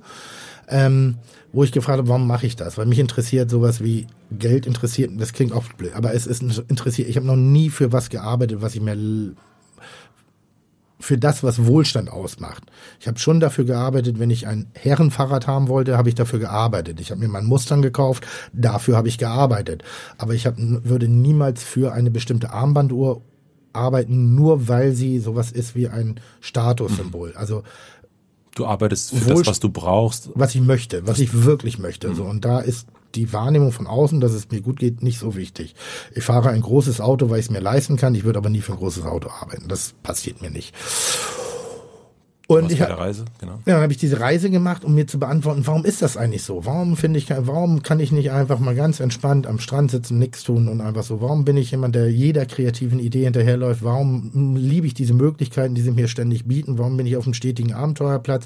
Warum investiere ich mehr Energie und mehr Zeit als viele Leute im, im, im, im, in der normalen Welt? So, ich würde acht Stunden ist für mich einfach kein, keine Option. Das wird auch nie passieren, ähm, obwohl ich inzwischen andere Bereiche Bereiche in meinem Leben Gott sei Dank für mich entdeckt habe, ähm, die auch da investiere ich aber auch genauso viel Energie und genauso viel äh, äh, äh, Einsatz. Und ich habe diese Reise gemacht, um mir diese Frage zu beantworten, warum. Und es gab einen wunder, wunder, wunderschönen Moment. Da saß ich in der Toskana oder am Ansatz der Toskana in so einem, auf einer gleichen Erhebung, so einem leichten Hügel, 500 Meter davon entfernt war so eine ganz kleine Ansammlung von mehreren Häusern mit so einer kleinen, äh, einem kleinen Restaurant auch. Und ich war der einzige Gast im Hotel. Das war so ein altes Herrenhaus, mhm. so, so ein Relais und Chateau, also schon ein schickes Hotel, aber ich war, das hatte gerade an dem Tag aufgemacht, noch kein Gast. Ähm, ich habe beim Testessen der Karte sozusagen mitgegessen, bei der Familie mit am Tisch und ich saß alleine an meinem Pool, an meinem Haus, an meinem Herrenhaus in Italien. Es war die blaue Stunde, die Sonne ging unter. Es war ein unfassbar schöner Moment. Ich habe eine unfassbar teure Flasche Wein getrunken, hatte so einen leichten Glimmer im Kopf, aber so ein, so ein Gemütlichkeitsglimmer. Und auf einmal bin ich ganz leicht geworden, weil die Antwort hat sich mir aufgetan, weil ich es kann. Einfach, weil ich es kann, weil mir diese Möglichkeit gegeben ist und ich genieße das und ich möchte demütig meinem Schicksal gegenüber sein. Ich möchte nie arrogant meinem Schicksal gegenüber sein. Ich, ich lebe in einer Welt der Möglichkeiten, der Optionen. Und ich möchte diesen Optionen auch gerecht werden. Ich möchte nicht irgendwie eine, eine, eine Arroganz an den Tag legen und sagen, bah, habe ich gar nicht nötig. Oh, habe ich keine Lust zu. Oh, bin ich zu faul. Das, das ist schon so ein, so, ein, so ein Ansatz, den ich in mir drin habe. Ich kann das machen und ich kann es teilen. Das ist das Geile. Ich, ich, nochmal, ich, ich erzähle es in jedem Interview, dass ich der Kandidat bin für Sternletzte Seite. Was macht eigentlich? Ich bin ein unfassbar großzügiger Mensch. Ich teile sehr, sehr gerne mit anderen Menschen. Ich teile sehr gerne Ideen. Ich teile sehr gerne. Ich brauche meine Wahrnehmung. So, das ist schon klar. Ein gewisses Ego habe ich schon. Ne? Also bescheiden bin ich jetzt nicht wirklich. Aber ich liebe das, was wir gerade mit Kitchen Impossible äh, äh, machen. Für die anderen Köche, für die Gastronomie, für unsere Welt der Kulinarik, für die Gastköche, fürs Fernsehen, weil wir tolles Fernsehen machen. Das ist, äh, das finde ich so geil, dass ich ein Teil dessen sein darf. Ich glaube, dass ich wichtig bin, aber nicht unersetzlich. Ich glaube, in der jetzigen Phase ganz, ganz, ganz toll, dass ich dabei sein darf. Aber weil wir ein Gesamtprojekt haben bei dieser äh, in der Toskana, da würde ich gerne mal ein bisschen zurück äh, mhm. wollen. Du bist losgefahren mit einer Frage des nach nach dem Sinn ja. für dich, weil du gedacht hast, okay, was was soll jetzt also was was waren deine Fragen, die du im Kopf hattest? Ja, im Wesentlichen ich nochmal ich, ich bin ich kam aus einer Phase raus, äh, äh, das wird immer so blöd umschrieben als als als Burnout. Mhm. Ähm, ähm ich kam einfach aus einer Krise raus, ähm, wo ich mich in, durch Überarbeitung und Überfeierei und über Überbelastung einfach reingearbeitet habe. Ähm, habe da sehr viel Lernen draus gezogen, habe gesagt, ich werde immer ein Mensch sein, der brennt. So, ich werde nicht reduziert sein können. Das wird bei mir nicht ja. funktionieren. Ich bin jemand, der viel Energie in sich drin hat, die auch irgendwo hin muss. Ich habe nicht das Hobby des Sports für mich entdeckt. Das wäre vielleicht was. Ich habe kein anderes Hobby. Ich liebe das, was ich tue. Ich liebe Gastronomie, ich liebe Kochen, ich liebe Menschen. Ähm, und ich bringen da gerne die Energie rein. Und die Frage war wirklich wonach, warum machst du das? Warum bist du nicht einfach mal mit weniger? Oder warum kannst du nicht reduzieren? Warum, warum kannst du nicht ruhig werden? Warum kannst du dich nicht einer Sache konzentrieren? Warum ist nicht, äh, äh das tue ich ja durch Gastro, aber innerhalb der Gastrowelt habe ich so viele Felder, Voll. Mhm. die ich bediene. Also so von Medien, über Kochen, über Schulung, über äh, Restaurants aufbauen, Bücher, Zeitschriften etc. Und, und, und auch einfach manchmal nur dumme Dinge machen. Zu Hause ja auch. Ich koche ja auch zu Hause noch gerne. Und auf einmal die Frage, warum machst du das? Du hast nicht, das, du willst nicht reich werden, du willst eigentlich auch nicht berühmt werden. Ich hatte diesen, diesen Hang nicht. Ich hab, hab ja auch erst mit 32, ich wollte immer meine eigenen Entscheidungen treffen und ich wollte immer davon überzeugt sein. Ich glaube, das ist ganz wichtig, das, was ich mache. Und da hatte ich vielleicht eine Phase, wo ich sage, bin ich noch überzeugt davon? Habe ich der Welt noch was zu erzählen? Oder vielleicht ist es jetzt auch der Punkt, mal zu sagen, Cut, du machst was anderes. Mhm. Und diese Reise sollte mir das beantworten. Das hat sie Gott sei Dank auch getan. Und da saßt du da und hast, also das ist ja jetzt auch gerade eine, eine große, fast schon Trend, würde ich sagen. Es gibt in Berlin auch die Y Academy, ähm, dass man so, gibt es? ja, nach dem äh, die Warum-Frage, ne? Äh, Simon Sinek, äh, das ist ein, ein, ein, hat einen berühmten TEDx-Talk gemacht. Da kannst du schließen. Ich gebe euch die Antwort, weil wir es können. Fertig. Da ist kein großes Geheimnis. Wir machen das, weil wir das können, weil es uns berührt. Das ist, glaube ich, der Antrieb für alles. Wenn mich das nicht berühren würde, dann würde ich in Thailand eine, keine Ahnung, eine Surfschule aufmachen. Geil. Also ich habe mhm. diesen Aspekt nicht mehr äh, von der Außenwelt. Ich glaube, mein, mein Ratschlag, den ich an alle gebe, das ist so, weil wir es können. Warum, warum findest du es interessant genug, hier zu sitzen, mit mir im Hotelzimmer ein Gespräch zu führen, in der Erwartungshaltung, dass andere Menschen irgendwann an den, an den Lautsprechern sitzen und, und zuhören? Weil wir es können. Bist du deswegen, also das hast du ja da in dem Moment noch nicht gewusst, hm? ähm, Du hast, deine erste Fernsehsendung war äh, Schmeckt nicht, gibt's nicht. Ja. Und ich habe mich auch gefragt und auch jetzt, äh, weil wir ganz am Anfang drüber gesprochen haben, über den Podcast, du hattest dann im Interview mal darüber erzählt, dass du die erste, äh, die ersten Sendungen waren furchtbar. Albtraum. Äh, Albtraum, achtmal ähm, äh, Wurst im, im nee, was, äh, äh, Kassler, Kassler im Brotteig. Kassler im Brotteig und äh, und hast dich durchgestottert und warst nicht, warst nicht der, der du eigentlich sein wolltest vom mhm. Fernseher. Und jetzt genauso mit dem Podcast, wo du sagst, du bist noch nicht so ganz zufrieden, aber du beißt dich durch. Mhm. Und ich habe mich gefragt, damals, also als ich das, äh, dieses Interview gesehen habe, dachte ich, ja, warum hat er es denn so lange gemacht? dann saßt du dann zehn Jahre danach bei Lanz mhm. und hast gesagt, naja, du bist immer noch nicht so hundertprozentig mit dem, was du, äh, mit dieser Fernsehsache, die ist immer noch nicht so hundertprozentig mhm. da. Ist es dann auch so, weil du es kannst? Also in dem Moment? Oder äh, woher kommt dann dieser, dass du dich dann so durchbeißt durch so einen Moment und sagst, also du hättest ja auch sagen können, nach, nach dieser ersten, äh, nachdem du da achtmal den, äh, den Kassler da reingestoppt hast, auch gesagt, weißt du was? Nee. Ja, weil das nicht können äh, in dem Moment einer noch nicht guten Zusammenarbeit äh, basierte. Also das heißt, ich war noch nicht in der fernsehschaffenden Welt angekommen. Mhm. Das heißt, ich hatte einmal die Leute, die Fernsehen machen und ich war derjenige, der den Inhalt liefern musste. Ich wollte aber nur kochen. Ich wollte nur schön übers Kochen reden. Ich wollte den Leuten nur erzählen und habe gesagt, ich koche jetzt hier, ich mache das so und die filmen mich dabei, dann wird das geschnitten und dann ist es schön. Ich musste aber für die Kamera arbeiten, aber kochen für die Kamera habe ich noch nie gemacht. Ich koche impulsiv, ich sehe das Essen vor mir und jetzt muss ich auf einmal meine Handgriffe überlegen, damit die Kamera eventuell auch was, also ich habe eine Klammer auf mich aufgedrückt bekommen, wo ich gedacht habe, ja okay, vielleicht ist ein Prozess, den ich lernen muss. So, das ist ja wie beim, beim, beim Schwimmen. Irgendwann musst du schwimmen lernen. Sonst macht auch ein Besuch im Schwimmbad keinen Sinn. Aber ich wollte es ja gucken und dachte, vielleicht lerne ich das. Hab lange, lange, lange gebraucht, um zu begreifen, dass das genau das ist, was mich ausmacht, dass ich es nicht lerne. Mhm. Dass ich es nicht begreife dass ich es nicht verstehe. Das ist, dass dadurch habe ich diesen, glaube ich, diesen, diesen, diese Wahrnehmung von Authentizität. Ich lerne das nicht. Ich will es auch nicht lernen. Mich interessiert es auch nicht. Ich bin, ich möchte das, was ich im Auge habe, möchte ich, dass du das filmst und schneidest. Und ich hatte vor drei Jahren eine Phase, wo ich gedacht habe, ich mache jetzt eigentlich nur noch Fernsehen, weil ich es eben kann, also weil ihm so, boah, aber ich habe eigentlich nichts mehr zu erzählen und ich saß mit meinem Manager zusammen und ich habe eigentlich die Entscheidung getroffen, aufzuhören. Mit Fernsehen? Mit Fernsehen, mhm. weil ich, äh, die Kochsendung wurde äh, abgesagt bei ARD, in der ARD, die wollten die nicht mehr haben, fanden sie nicht mehr gut genug oder was auch immer, ist ja blödsinnig jetzt darüber zu lamentieren. Ähm, ich habe dann ein, zwei Sendungen gemacht, die, äh, äh, wo ich mir, wo ich mir vielleicht einen Ticken mehr von versprochen habe, dass es noch echter und realer ist und hatte dann eigentlich die Entscheidung getroffen, komm, lass uns noch ein, zwei Jahre machen, weil ich habe einen Apparat an mir hängen, den muss ich finanzieren, den kann ich nicht über Restauration alleine finanzieren, sondern der wurde auch über Me äh, Medientätigkeiten mit abgegolten. Und da habe ich ihm gesagt, pass auf, ein, zwei Jahre und dann bauen wir das sukzessive ab, dass ein jeder, für den ich in der Verantwortung stehe, in der sozialen Ebene oder wie auch immer, also sprich Angestellte, mhm. Mitarbeiter, Kostenstrukturen, dass ich das langsam abbauen kann, damit ich auch gesund aus der Sache rauskomme. Und dann sind wir aufgestanden und haben gesagt, okay, zwei Jahre noch ein oder zwei Wochen später saß äh, äh, jemand eben, äh, Sven Scheffensmeier, vor mir mit einem Papier, wo, wo es um Kitchen Impossible ging. Und ich habe nur die ersten Papiere gesehen und dachte, geil, das mache ich. Da habe ich richtig Bock drauf. Das war so meine D-Max-Serie. Das war so mein kleines Kreativding. Das war so, das war so roh und so ruppig und so schön irgendwie schon präsentiert. Und dann habe ich halt gesagt, wir machen den Piloten. Ich weiß jetzt, weiß ich nicht mehr, wie die Konstellation weiterging. Auf jeden Fall, Tim Raue war schnell Wahl. Wir sind zusammengekommen, wir haben dieses Format gedreht und ich habe es geliebt. Ich habe gesagt, das ist das, wofür ich zehn Jahre gekämpft habe. Echtes Fernsehen. Leichte Klammer, damit man das gut äh, äh, äh, machen kann. Aber das Kochen, der eigentliche Bereich, der mich ausmacht, der ist so bums straight. Also da gibt es kein, ich mach mal hier eben schnell und dann wird es so, sondern da sind zwei Leute, die beobachten uns dabei, während wir kochen. Und jetzt können wir kommunizieren. Jetzt kann ich genau meine Lebensfreude, meine Intensität, meine Energie beim Kochen, ob positiv oder negativ rausgeben. Und ich liebe dieses Format und ich weiß, warum ich zehn Jahre gekämpft habe, weil ich exakt diese Geschichte erzählen wollte.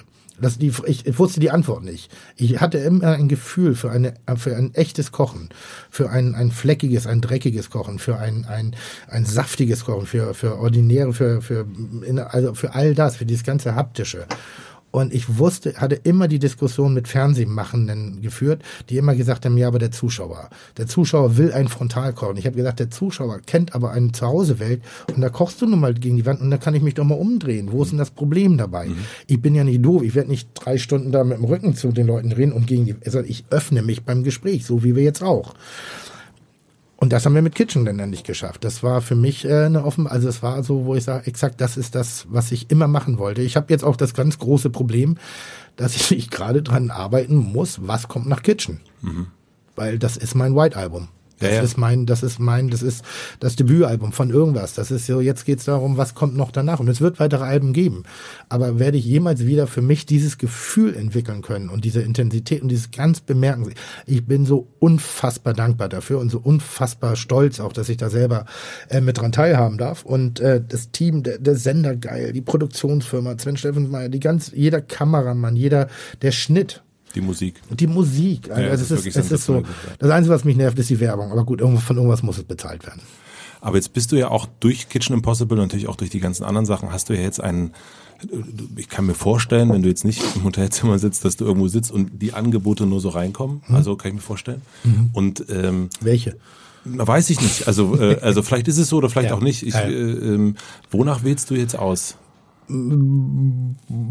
Ich würde sagen, immer noch vier Fünftel aus dem Bauch und ein Fünftel strategisch. Okay. Also wir haben jetzt gerade heute, bevor ich hierher gekommen bin, haben wir ein, zwei Sachen besprochen, irgendwie, wo ich gesagt habe, eine Anfrage für ein Fernsehformat in einer Zeit, wo ich sehr eng bin, wo ich sage, boah, brenne ich jetzt nicht unbedingt für, lass uns das lieber absagen, weil da muss ich nicht. Und dann gibt es ein anderes Format, wo ich gesagt habe, oh, hätte ich schon Spaß dran mitzumachen, weil es mich so ein bisschen auch begeistert. Ich treffe noch keine Entscheidung aus äh, äh, purer Strategie, so, wo bringt mich die Marke hin? Wir reden zwar immer intern so ein bisschen von der Marke Tim Melzer. Ähm, dafür habe ich aber Management, um hin und wieder die Vernunftentscheidung zu treffen, die ich dann meistens wieder auflöse wo ich immer kurzfristig ja sage, okay, machen wir, aber dann ist doch immer noch der, der Punk in mir drin und sagt, nee, habe ich gar keinen Bock drauf. Ähm, es ist Bauch. Ich, ich glaube, alles bei mir ist Bauch. Alles. Und hast du irgendwo, also du sagst zwar, also du bist nur ein bisschen strategisch, aber was ist so das Bild, was du dann erfüllen möchtest vielleicht irgendwann? Oder, oder gibt es irgendwo, wo du, was du gern Gibt es ein Vorbild? Gibt es etwas, wo du sagst, ah, das, äh, ja, ich meine, gibt, die Beatles sind natürlich. Ne, es gibt ein einziges Vorbild und äh, Gott sei Dank haben wir auch eine Freundschaft wie eben, ne? Und das ist auch, glaube ich, nicht weiter verwunderlich. Ist wirklich Jamie Oliver. Also mhm. das ist in meiner Kochwelt ein absolutes Vorbild. Das ist so, wo ich, ich mag seinen Stil. Wir haben dieselbe Schule, also mhm. bei, aus unseren Handschriften spricht derselbe Lehrer, Gennaro Contaldo. Das ist der Pizza-Style, wie ich ihn halt immer ja. nenne. Ich, ich bewundere ihn für die Energie, die er transportiert, für die Art, was er, was er politisch und sozial schon bewegt hat, wie er sich immer noch präsentiert, wie er menschlich geblieben ist, wie er, was für ein Familienmensch er ist, seine Didakt, seine Begeisterung, sein, so, das, da geht's nicht um ein Rezept, und er ist auch in England eben auch nicht der Halbgott, sondern eben auch da von, von, von der, von der Branche aus teilweise sehr kritisch für die Oberflächlichkeit. Aber was der junge Mann einfach erreicht hat, in, im, im Sinne von, wie er Menschen für Küche begeistert, wie er Menschen für Ernährung begeistert und so, das ist schon so, wo ich sage, krass, das, das, das ist auch schon so. Deshalb, ich muss auch aufpassen, das manchmal macht er Dinge, wo es auch, würde ich auch gerne. Da ich aber so dicht dran. Naja, wenn, wenn, Ah, sein Sozialprojekt in den Schulen. Das ist so, da hat er, da bin ich, bin ich, bin, ich roher, da bin ich direkter, weil ich sage, das Problem ist ein ganz einfaches. Wir brauchen mehr Geld, gib mehr Geld und dann haben wir kein Problem mehr. Dann so, da hat er eine bessere Aufstellung, was was er damals gemacht hat mit der Schulverpflegung. Mhm. Da sage ich geil, das ist ein 30-jähriger Koch gewesen, der vermeintlich Pizza-Style irgendwas zusammenrührt und denselben Sprachfehler hat wie ich, also ein bisschen Lispelt irgendwie. Jetzt nicht aus den Hochweinen der Küchenwelt kommt und der schafft es in England die Regierung dazu zu motivieren, die, den Verpflegungssatz der Schulernährung zu erhöhen. Und da vielleicht Respekt. Das mhm. ist so, wo ich sage, auf der einen Seite Fame, auf der anderen Seite aber eben auch, auch Inhalt. Und das ist schon ganz geil. Da suche ich immer noch ein bisschen für mich an die Geschichte, die ich glaube, weil ich habe einen gewissen Sarkasmus, Zynismus in mir drin. Geschichte, an die du glaubst im Sinne von ähm, zu erreichen zu können. Mhm was, was Höheres, was, was Gebenderes zu haben? Ja, wahrscheinlich. Also mhm. was erreichen zu können. Weil ich finde schon, dass ich glaube, äh, oder ich glaube schon, dass ich durch meine Art viele Menschen zum Kochen gebracht habe ähm, auch motiviert habe, auch eine Begeisterung für diese Welt geschaffen habe. Und jetzt ist es eben die Frage, was mache ich jetzt damit? Was, was passiert damit? Kann ich vielleicht, habe ich, vielleicht bin ich ein guter Türöffner für jemanden, der eine, eine Vision hat. Vielleicht kann ich äh, äh mein Soll dazu beitragen, weil ich betrachte, dass ich, ich liebe unfassbar gerne in unserem Land, weil ich wirklich glaube, dass wir ein, ein ganz, ganz, ganz großartiges äh, äh, vom Prinzip her ausgeprägtes Sozialsystem haben. Die Stärken, Starken sollten die Schwachen schützen und stützen. Das ist unser Prinzip. Nach dem lebe ich. Ich war mal ein Schwacher, bin ich gestützt worden, jetzt bin ich ein Starker und jetzt muss ich meinen Teil dazu beitragen. Ähm, wir haben eine Wahrnehmung, dass äh, äh, äh bestimmte Vergehen oder Verhaltensweisen in Deutschland sehr äh, äh, toleriert werden.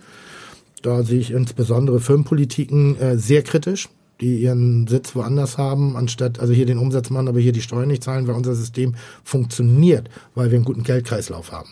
Und unser System würde noch viel besser funktionieren, wenn jeder seiner Verantwortung gerecht wird. Ich bin, und das, ich bin in Deutschland gemeldet es wäre ein leichtes für mich, in die Schweiz zu gehen, mein, mein, mein, meine Marke dort anzumelden und selber mir äh, irgendwelche Dinge. Mache ich nicht, weil ich finde, es, ich verdiene gutes Geld, ich bin ein, ein, ein, auf der Sonnenseite des Lebens und ich habe einen Anteil an dieser Gesellschaft auch wieder zurückzugeben. Deswegen geht es für dich bei der strategischen Frage um so die gesellschaftliche Verantwortung? So ein bisschen. Und ich bin leider kein Mensch, der mit Politikern reden kann. Ich bin leider kein Mensch, der mit Offiziellen reden kann, weil die Probleme, ich bin Koch und, und die Pro Problemlösung in der Köchewelt ist eine sehr schnelle.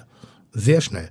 Das Wasser kocht nicht, dreh den Herd höher. Das Wasser kocht zu doll, dreh den Herd runter. Das ist die Problemlösung. Also ich bin zu schnell von A nach B. Ich verstehe manchmal nicht, wie viele Menschen man zusammenführen muss, um was Wesentliches zu erreichen. Weil wenn ich selber mit derselben Energie, mit der ich mein Restaurant betreibe, andere Menschen, deren Verantwortung das ist, Entscheidungen zu treffen für die Gesellschaft, ohne großartige äh, äh, Lobbyisten, äh, Lobbyistentum, Du hast aber auch Boah, zehn, da, da, da, du hast aber auch zehn Jahre gebraucht, um die Sendung zu machen, die du machen wolltest. Also du bist ja eigentlich jemand, der zwar schnell Sachen macht, mhm. aber dennoch hat der deinen Weg, ist ja auch ein Beweis dafür, dass Sachen wirklich lange dauern können, um richtig geil zu sein. Ja, hätte ich aber vor zehn Jahren gewusst, wie lange ich brauche, um diese Sendung, hätte ich es nicht gemacht. Das ist meine Ungeduld. Aber du hast es, aber warum hast du es dennoch gemacht? Weil ich irgendwas in mir drin hatte, was, was es wusste. Ah ja. Ich wusste es. Und ich wusste auch, ich weiß auch, und das ist eigentlich eine, eine Situation, mit der ich mich nicht abgeben möchte. Ähm, Beispiel, ich habe eine Zeit lang Dokumentationen gedreht über Lebensmittelproduktion. Und irgendwann bin ich an einen Punkt rangekommen, ich habe ja, das Wissen ist alles da. Was können wir jetzt machen, damit das Verhalten sich ändert? Das heißt, mich interessiert gar nicht mehr der große Enthüllungsjournalismus, was alles so schief läuft, sondern ich sage, wie können wir es verändern? Das finde ich viel, viel, viel interessanter. Und da sind viele Ebenen in meinem Kopf, die ich noch nicht miteinander zusammenkriege. Ich weiß aber, dass ich früher oder später für mich hoffentlich einen Weg finde, mit euch zu kommunizieren, die meiner Welt entspricht, um vielleicht eine Verhaltensänderung herzustellen. Verhaltensänderung in welcher Form? Lebensmittelproduktion. Mhm. So, wir wissen alle, wie es ist. Wir wissen alle, welche Konsequenzen das hat. Und wir wissen alle in dem Moment, wo wir Dinge äh, käuflich erwerben, wie der Prozess stattgefunden hat, bis zu dem Zeitpunkt, dass es jetzt gerade da ist. Und das ist das einfachste Signal Preis. Hm. So, muss ich mich nicht weiter drüber wundern. Ähm, ich erwarte von mir einen gewissen Stunden, für meine Leistung erwarte ich einen gewissen Stundenlohn. Ich erwarte aber auch, dass das Produkt, was ich kaufe, eine gewisse Reinheit hat, dass es eine gewisse äh, Transparenz in der Produktion hat. Jetzt ist der einfachste Weg, ich als Konsument informiere mich, mache mich schlau und handle dementsprechend. Jetzt ist aber die Information so verschleiert, dass ich so viel Energie aufwenden muss, um diese Information wirklich zu erlangen. Einfachste Weg wäre Politik. Das ist ein ganz banales Ding. So, jetzt, jetzt habe ich das einmal gesagt. Jetzt weiß ich aber nicht, wie ich die Politik dazu kriegen kann, diese Entscheidung mit mir gemeinsam zu tragen, respektive eben klar zu machen. Also ich fand die, die Künast war für mich eine der besten Ver äh, Verbraucherschutzministerinnen, die wir jemals hatten. Die war, die war engagiert, integriert, die war manchmal ein bisschen schräg und ein bisschen, ein bisschen vielleicht auch aggressiv in bestimmten Bereichen, so dass sie viele verschreckt hat. Aber sie hat einen guten Inhalt. Danach kam auch in einzelnen Bereichen gute Minister, aber eben auch sehr viel Lobbyismus. Und äh, da, wenn, und da frage ich mich dann immer als Koch, wie kann ich mich damit dazu oder dagegen positionieren? Und jemand wie Jamie Oliver, das war Anlass des Gesprächs, hat es geschafft. Mhm. Siehst du dich immer vor allen Dingen als Koch? Ich sehe mich nur als Koch, respektive, was mein Beruf angeht, als Gastronom inzwischen. Also Gastronom, Gastgeber.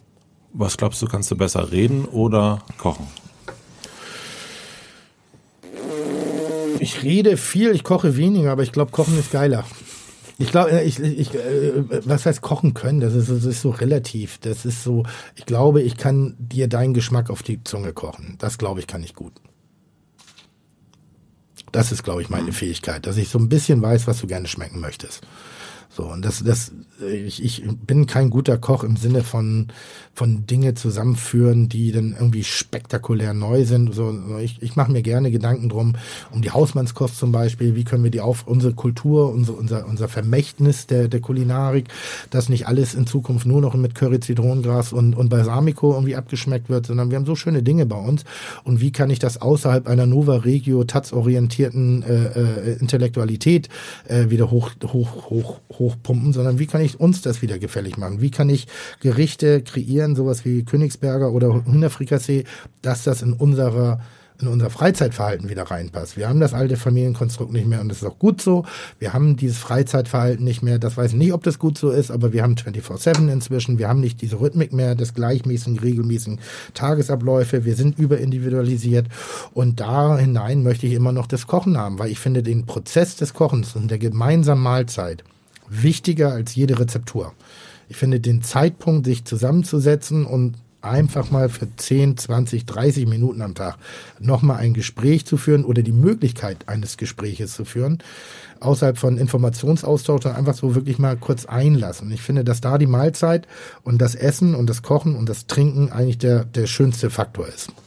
Du hast mal gesagt, dass man äh, beim Essen oder am Tisch ähm, verbindlicher streiten kann. Ja. Und ich habe mich gefragt, über was du am liebsten streitest. Ich streite, ich, ich habe ich hab jetzt eine komische Eigenschaft. Ich positioniere mich immer dagegen. Also wenn du jetzt irgendwie der Meinung bist, St. Pauli ist geil, dann bin ich HSVer. Wenn, aber ich bin, also ich bin im Herzen immer HSVer. Wenn du jetzt aber sagst, irgendwie HSV, St. Pauli ist scheiße, dann sage ich immer, ja, aber nee, ist auch geil. So, also ich, ich streite ja. Also ich nicht streiten, aber ich finde so ein Gespräch auch mal so, was sollen wir uns gegenseitig immer den Popo lecken und immer nur sagen, ja, nee, stimmt, du hast recht. Das macht doch keinen Sinn. Manchmal ist auch diskutiert, äh, ich, ich, ich, ich höre gerne eine gut argumentierte Gegenmeinung.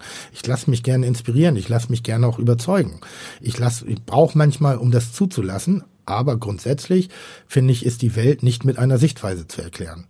Das ist, Und deswegen nimmst du auch verschiedene Sichtweisen an, um ja. mal zu gucken, was. Ja, ich glaube ja. Also ich mache das ganz gerne mal, dass ich so, ich provoziere gerne. Mhm. Also ich provoziere gerne, wenn jemand so, äh, ich glaube, ich wäre mein, mein dankbarster Gesprächspartner. Da wäre eine, eine nonstop Aneinanderreihung von sinn, sinnbefreiten Provokationen, die aber nie unverschämt sind. Also ich bin nie, ich, ich, ich hoffe nicht unhöflich zu sein. Also ich gebe mir Mühe, nicht unhöflich zu sein. Ich bin manchmal unhöflich, aber nicht mit Absicht. Und ich bin auch gerne manchmal überheblich, aber nur um diese Überheblichkeit als Stilmittel zu benutzen, damit Für Leute, nee, damit Leute anfangen, ihre Position zu stärken. So, Kitchen Impossible. Gutes Beispiel, das ist, es ist eine Blaupause meines Lebens. So, ich sitze da und feiere mich für den besten italienischen Koch außerhalb Italiens. Jeder, der in dem Moment die Arroganz auch noch, noch für, für, für einen Deut ernst nimmt, muss er denken, was ist bei dem Menschen bitte nicht sauber im Kopf? Ich habe weder in Italien gelebt, ich habe mal für ein Jahr beim Italiener gearbeitet. Wo soll so eine Wahrnehmung herkommen? Du hast in, du hast in Italien den, den, den Sinn deines Lebens entdeckt. Ja, ich bin italienisch im Herzen. Das, ja, das muss ich sagen. Ich glaube, ich bin einer der italienisch denkendsten Köche. Das bin ich die. Ich bin natürlich nicht einer der besten italienischen Köche oder der beste italienische Koch. Aber das wäre ja langweilig, wenn ich sage, nee, ich bin auch gut. Also sage ich so, baue ich mich selber auf und sage, okay, du schickst mich nach Italien, Digga, das ist ein Piece of shit für mich, weil ich bin der beste italienische Koch außerhalb Italiens. Schon habe ich Selbstbewusstsein, ich mache dich wütend irgendwie, also mhm. positiv wütend, mhm. weil der, der kann doch nicht sein, wie kann der sowas reden? Der hat gerade da äh, versagt, jämmerlich versagt. Und das wische ich mir ab und mache weiter. Also ich, ist, Verstehst du, was ich meine? Nee, ich verstehe, was du meinst. Also das ist. Ich finde, ich finde momentan, wenn ich über Trends, Hipstertum, in, gerade in der Kulinarik, auf der einen Seite macht mich die unfassbar wütend, weil sie in dem Moment, wo sie was aufmacht, schon wieder Türen verschließt. Deshalb versuche ich immer so zu gucken. Ich versuche immer so ein bisschen die Leute, die kein Verständnis haben für eine Ebene, mit auf die mit auf die Reise zu nehmen. Auf der anderen Seite sage ich so, jeder, jeder neue Trend in der Foodwelt ist geil, weil der tut Gutes für uns. Der tut Gutes für die gesamte Kulinarik, für die gesamte Gastronomie, für die gesamte Lebensmittelbranche. Und wie machst du das? Also ich meine, in deinem, du hast es ja erst schon noch gesagt, du brennst, ja, und du brauchst auch dieses Brennen. Gibt es Momente, wo du dich dann auch mal zurücknehmen musst oder nimmst, um jetzt Sachen zu lesen? Ich meine, wenn man eine Position hat und auch verschiedene Positionen einnehmen will, auch mal, mhm. mhm. muss man ja irgendwie auch die Zeit finden, zu sagen, so jetzt äh, lese ich mir mal verschiedene, das hat ja was mit Wissen zu tun. Ah, das ist ein Vorwurf, den muss ich mir gefallen lassen. Irgendwie Wissen habe ich wenig. Ich habe Bauchgespür. Das ist so die, die Weisheit der Straße. Und ich habe nie auf der Straße gelebt, aber ja. so, äh, also ich, so, ich bin, ich bin, ich bin so ein Bundestrainer am Tresen. Das heißt, du liest eigentlich gar nicht wirklich. Ich, ich, höre, du, ich höre dir zu, ich höre euch zu, ich höre anderen Seiten zu. Ich lasse mich gerne verbal mit auf die Reise nehmen. Ich interessiere mich viel mhm. für Leute. Ich, ich gucke und ich lasse Dinge, dann kommt vielleicht auch mal ein Spruch dazu oder sonst was. Aber, aber es bleibt bei mir sehr viel mehr Wissen hängen, als die Leute im Gespräch eigentlich wahrnehmen. So. Ja.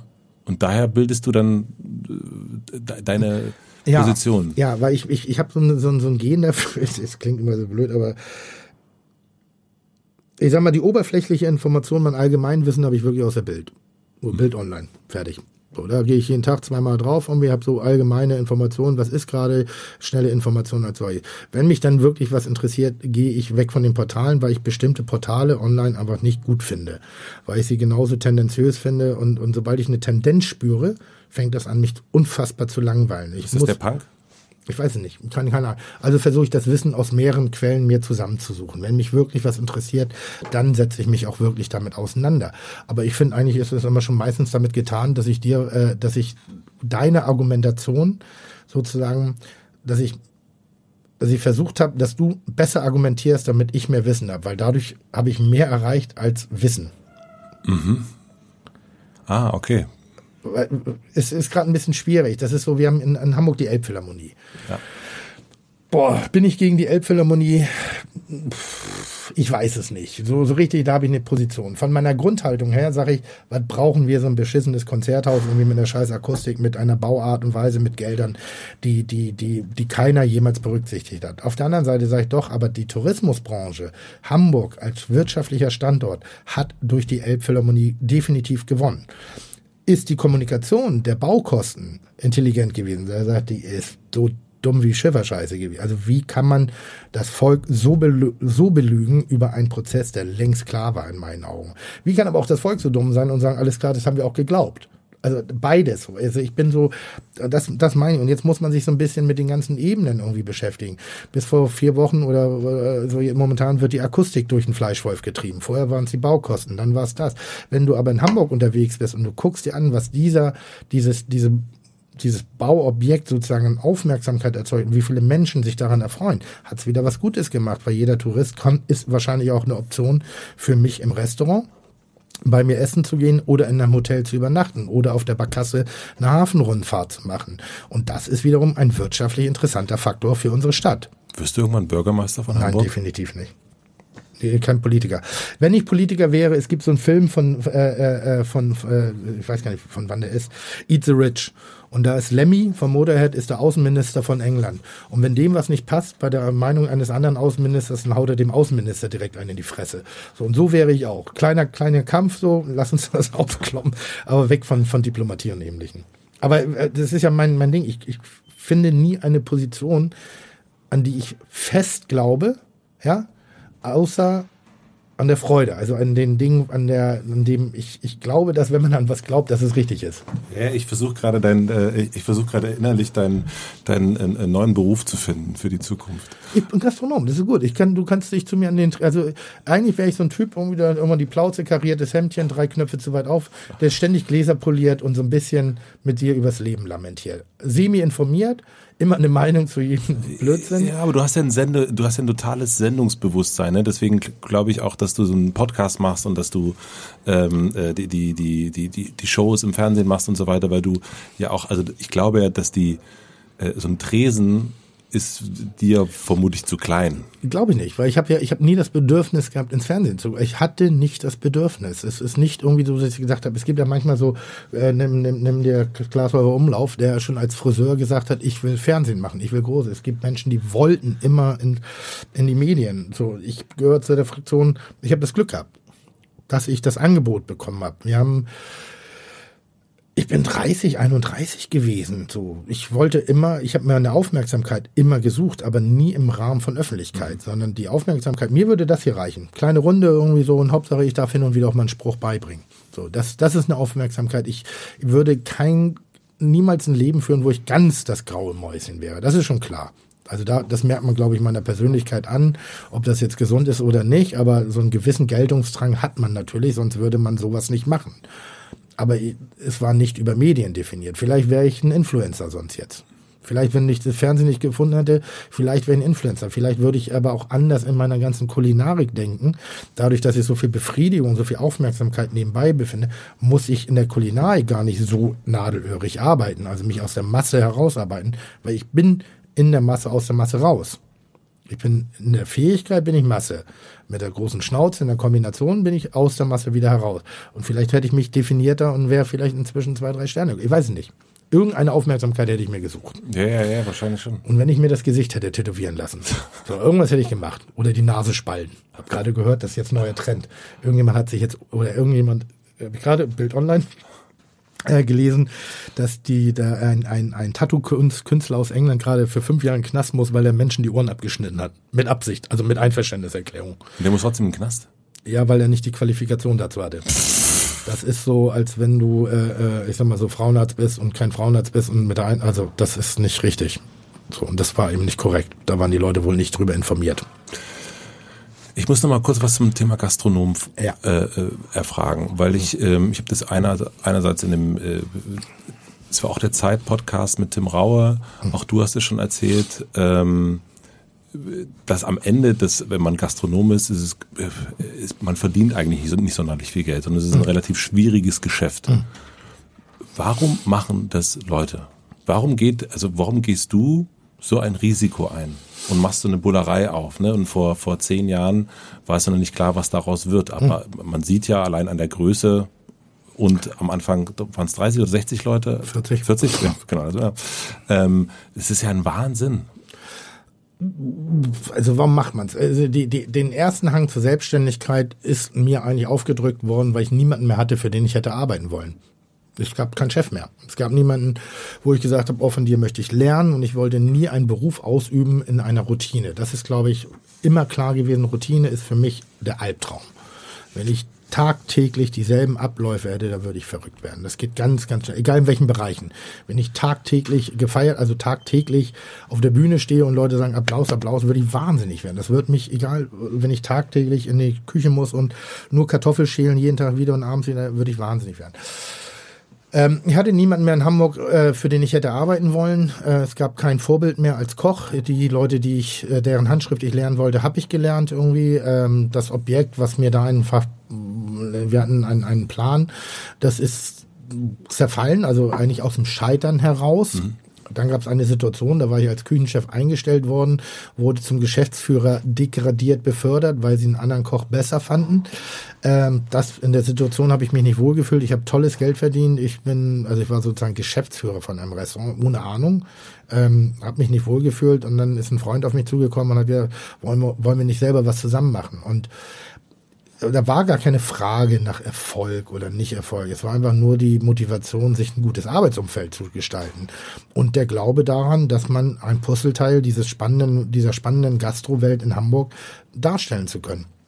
Dann haben wir uns selbstständig gemacht und dann gibt es ein Gefühl, äh, das ist mit nicht zu vergleichen in der Berufswelt, sein erstes eigenes Geld zu verdienen. Das fand ich gut, meinte, für Konsequenzen gerade zu stehen, im Positiven als auch im Negativen, mit einem Gedankenprozess einer Problemlösung sich zu beschäftigen. Äh, das fand ich spannend. Einsatz zu zeigen und Einsatz belohnt zu bekommen, das fand ich spannend. Und nicht, und, und auch sich selber auf die Schulter klopfen können, sich selber auch in den Arsch treten, wenn eben was schiefgelaufen. Das sind spannende Prozesse gewesen. Und das ist das, was mich bis heute auch motiviert, immer weiter zu laufen und weiter zu gehen in dieser Welt. Äh, die Polerei war pure Dummheit pure Dummheit. Also da war nichts dahinter, wo ein Plan da stand, sondern wir haben dieses Objekt gespürt. Wir wussten nicht, wie viel wir investieren. Wir wussten nicht, wie viel, was das für ein Risiko eigentlich bedeutet, weil in der Größenordnung habe ich damit, ich habe Glück gehabt mit meinem Partner. Wir haben die richtige Entscheidung zum richtigen Zeitpunkt getroffen, können sie aber nicht wirklich begründen.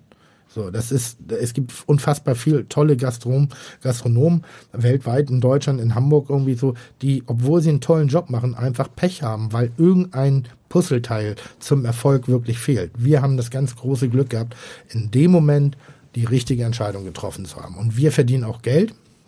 Inzwischen, nach dem Investment, das wir äh, gemacht haben, das ist sehr gutes Geld, wenn man die Welt als Koch einfach betrachtet, wenn man die Welt als Unternehmer betrachtet, was die Menge der Personen, die man beschäftigt, inklusive der, der, der Risikofaktoren berücksichtigt, ist das wieder relativ.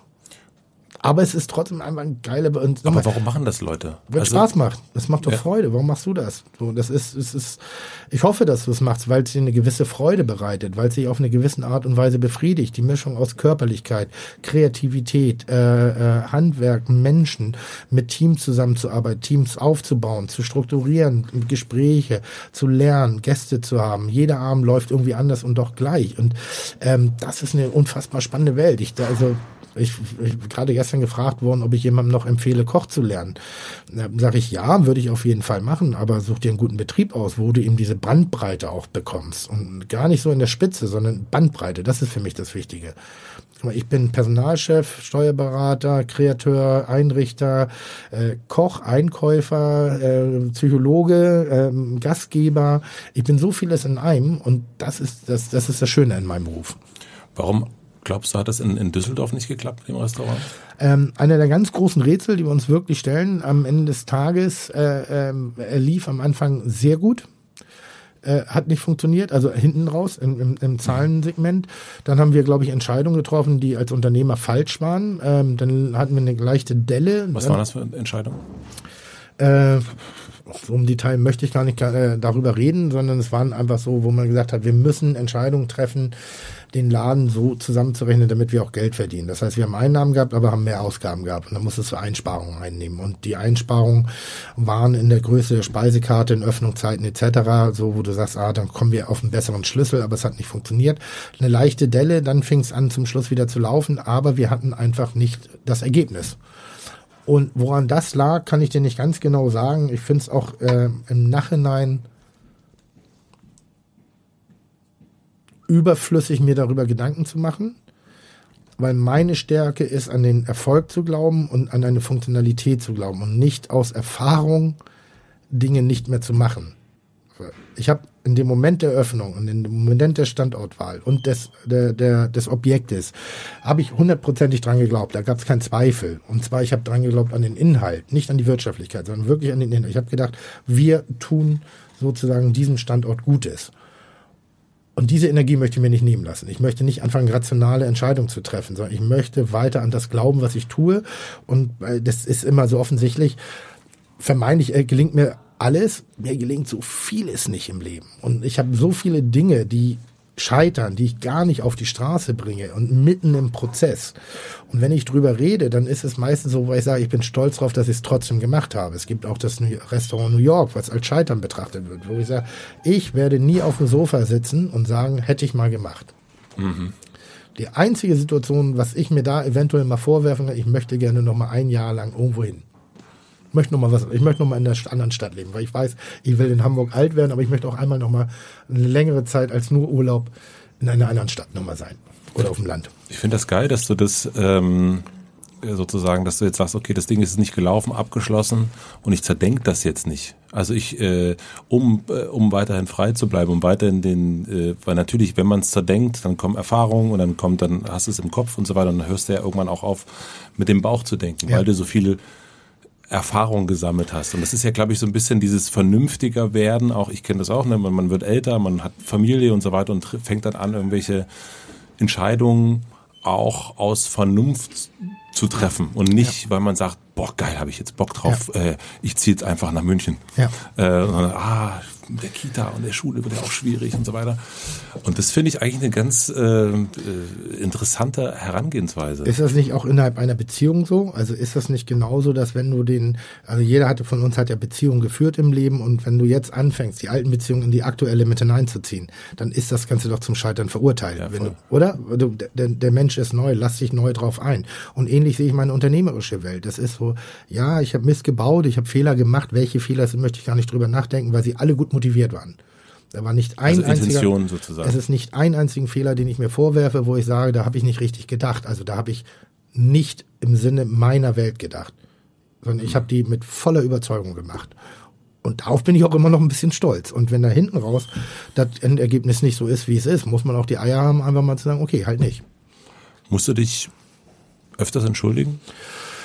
Ja, ich sage nicht entschuldigen, aber wir haben in Deutschland keine gute Scheiterkultur. Das nervt mich. Also das ist so, wo ich sage, Mensch, ey, geil, dass du es riskiert hast. Äh, äh, geil, dass du das gemacht hast. Geil, dass du nach New York gegangen bist. Geil, dass du in Düsseldorf was gemacht hast. Geil, dass du das so ah, dumm gelaufen. Ne? Also das ist so, wo, wo ich sage, warum denn? Was ist denn daran so falsch? Es ist doch, ist doch cool, wenn man da auch noch ein bisschen, wenn ich, dir, ich würde sagen, Mensch, mach dir doch mal ein bisschen Gedanken darum. Ich könnte dir jetzt Ratschläge geben, mhm. ich könnte sie selber nur nicht umsetzen. Mhm. Und ähm, ich muss mich nicht entschuldigen, das nicht. Ich muss mich für gar nichts entschuldigen. Ich habe bestimmt viel Mist in meinem Leben gebaut, aber in, de, in den Momenten waren sie einfach eine, eine, eine, eine eine Konsequenz der jeweiligen Situation. So, ich muss mich nicht dafür entschuldigen, dass ich es mal eine Zeit lang habe echt krachen lassen. Und zwar nicht krachen lassen im Sinne von positiven Opulenz und Dekadenz, sondern in der, im Selbstzerstörerischen. Dafür muss ich mich nicht entschuldigen. Das war die Welt, in der ich unterwegs bin. Ich muss mich nicht entschuldigen dafür, dass ich mit meinem eigenen Geld, mit meiner eigenen körperlichen Energie, mit meinem eigenen, mit meiner eigenen Kreativität einen Laden an die Wand gesetzt habe. Wer soll mir das bitte vorwerfen? Die Sesselfurzer, die sagen, nein, das, das ist nicht drin sind. Also lasse ich mir nicht gefallen und da muss ich mich auch nicht für entschuldigen. Ich muss mich dafür entschuldigen, wenn ich Menschen durch meine Verbalität vielleicht verletzt habe, ohne es mitzubekommen. Ich habe gerade neulich ein, ein, Ding bekommen von einem meiner Mitarbeiter. Da habe ich ihn äh, äh, verbal ein wenig beschimpft, aber aus, aus dem Humor heraus ähm, mit, das geht so ein bisschen in den MeToo-Bereich rein, allerdings nicht was Geschlechtlichkeiten angeht, sondern eher äh, was mit einer Behinderung als Menschen zu tun hatte. Und er sagt, ah, macht das bitte auf dieser Form nicht. Ich habe da eine Situation in meiner Welt, die möchte ich, äh, die erinnert mich daran. Und dann wäre, oh Kacke, das wusste ich nicht, das tut mir wirklich leid, das wollte, ich wollte witzig sein. Ist kein guter Humor, hat mir ein, ein junger Mensch, der war halb so alt wie ich, hat mich zurechtgewiesen, habe ich überhaupt kein Problem, mich direkt zu entschuldigen, weil da habe ich was getan, was deine Welt betrifft. Aber ich muss mich doch nichts für nichts entschuldigen, was meine Welt betrifft. Ich habe niemanden zurückgelassen mit Schulden, ich habe niemanden zurückgelassen mit irgendeinem, ich habe alle meine Rechnungen aus eigenem Geld bezahlt und die Sachen, die offen sind, werde ich mit meinem eigenen Geld bezahlen. Ich gehöre nicht zu den Menschen, ich lebe mit meinen Konsequenzen. Im Positiven als auch im Negativen. Und deshalb muss ich mich nicht entschuldigen. Mhm. Ich muss mich nicht entschuldigen, wenn, entschuldige, wenn, wenn du um Viertel nach acht Vox mit einem sechsjährigen Kind vor dem Fernseher sitzt und ich Fick-Scheiße sage. Ich weiß, fragt mich, dann ist Viertel nach acht die richtige Zeit. Wir haben es im Internet geguckt. Ja, aber, aber weißt du, was ich meine? voll. Ich mache eine Sendung für Viertel nach acht. Ich mache Ja. keine Sendung für. Nachmittags. Ich mache keine Sendung für Kika. Wäre ich bei Kika und würde Fick Scheiße sagen, 100 Prozent Entschuldigung, macht man nicht. Hm. Aber ich mache Vox, ich mache Entertainment, ich mache Erwachsene. Und den stört, stört's.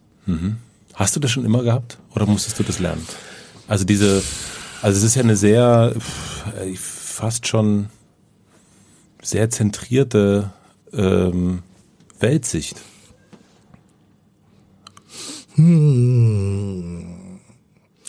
Das, das klingt so, als ob ich mit mir so komplett im Rein bin. Bin ich überhaupt nicht. Ne? Also ich bin ein ewiger Haderer, ein ewiger äh, Zauderer, der immer wieder sich in Frage stellt und immer wieder überprüft, ist das in Ordnung, ist es nicht in Ordnung. Wenn du mich jetzt in dieser Situation ansprichst, dann habe ich eine sehr klare Sichtweise und rede mich auch selber damit stark, um auch in dieser Intensität dran zu glauben ich sag mal so, ich habe für mich gefühlt nicht die klassische Pubertät durchlebt und ich habe neulich mal dran denken müssen, dass ich mit sechs Jahren genauso gedacht habe wie jetzt. Also ich war mit sechs Jahren im Kopf irgendwo, hatte ich eine Klarheit für bestimmte Prozesse. Ich war immer dabei und immer außen vor. Immer. Das heißt, du warst immer in der Situation, aber gleichzeitig auf der Gardinenstange und hast Immer dich in der beobachtet. Genau, das ist auch die Position, in der ich mich am liebsten äh, sehe. Ihr sitzt am Esstisch und lacht und redet und ich stehe am Küchentresen nebenbei, koche, bediene euch, ja, bin aber dabei, aber bin nicht dabei. Ich mag das.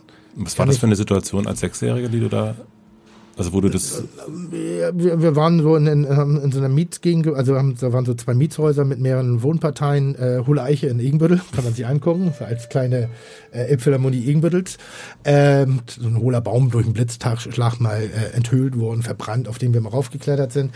Und da gab's immer so die Klicken, oder die Jugendklicke und das war die waren verschiedene Altersstrukturen, verschiedene Geschlechtlichkeiten. Äh, es war auch ein Mensch mit dem Down-Syndrom dabei. Und ich war immer eher so in der beobachtenden Phase und habe so ein bisschen geguckt, was die anderen, wie sind die anderen miteinander, wie sind sie untereinander, welches Verhalten haben sie, wo wird wer drangsaliert, wo wird, was ja normal ist bei Kindern, wer ist Cowboy, wer ist Indianer. Ist jemand ständig Indianer irgendwie so, dann habe ich mich zum Indianer gewählt. Und ich war immer so ein bisschen dieses, äh, äh, äh, aber, aber ohne es zu, also ohne jetzt zu sagen, oh, ich organisiere das jetzt. Sondern ich bin immer so ein bisschen da als regulativ mit reingegangen. Und ich hab, kann mich an eine Situation erinnern, die ich nicht, nicht, nicht wirklich verbalisieren kann und will, wo ich aber eine sehr reduzierte, klare und distanzierte Sichtweise auf ein, ein Momentum hatte, der mich sehr zum Nachdenken gebracht hat. Also als deshalb bin ich sehr vorsichtig mit jungen Menschen, wo ich immer wieder denke, ah, da ist so viel mehr in der Birne als Playmobil. Und ähm, das ist so, so die Situation. Ich bin immer in einer Clique gewesen. Ich war nie in der Clique. Ich habe immer drei Freundeskreise. Ich habe ich hab am Anfang eine Zeit lang mal versucht, Freundeskreise zu verbinden. Mache ich nicht mehr. Macht, macht keinen Sinn. Ich habe keine Lust, Pendel, Spielball derer, derer Sichtweise. Meine Sichtweise ist, wir können alle miteinander. Wir können, wenn jeder 30 Prozent mal zurücknimmt und die Musik des anderen gut findet und den, den Sportverein des anderen und die Orientierung des nächsten und die Religion des nächsten, dann ist das miteinander ein so einfaches. So, und ich möchte dir nichts vorschreiben. Ich möchte auch nicht, dass, also, ich habe so ein, so, ein, so ein Prinzip, ich habe Freunde aus einem komplett alternativen Bereich. Wenn die mir reinquatschen wollen in meinem Leben, ziehe ich die Grenze. Ich quatsche ihnen aber auch nicht in deren Leben. Wir können trotzdem brillant und wir lernen voneinander. Und über die Jahre wachsen wir mehr und mehr und mehr und mehr zusammen und ergänzen uns. Aber es, es gibt nicht diesen klassischen, mach ich nicht, finde ich doof.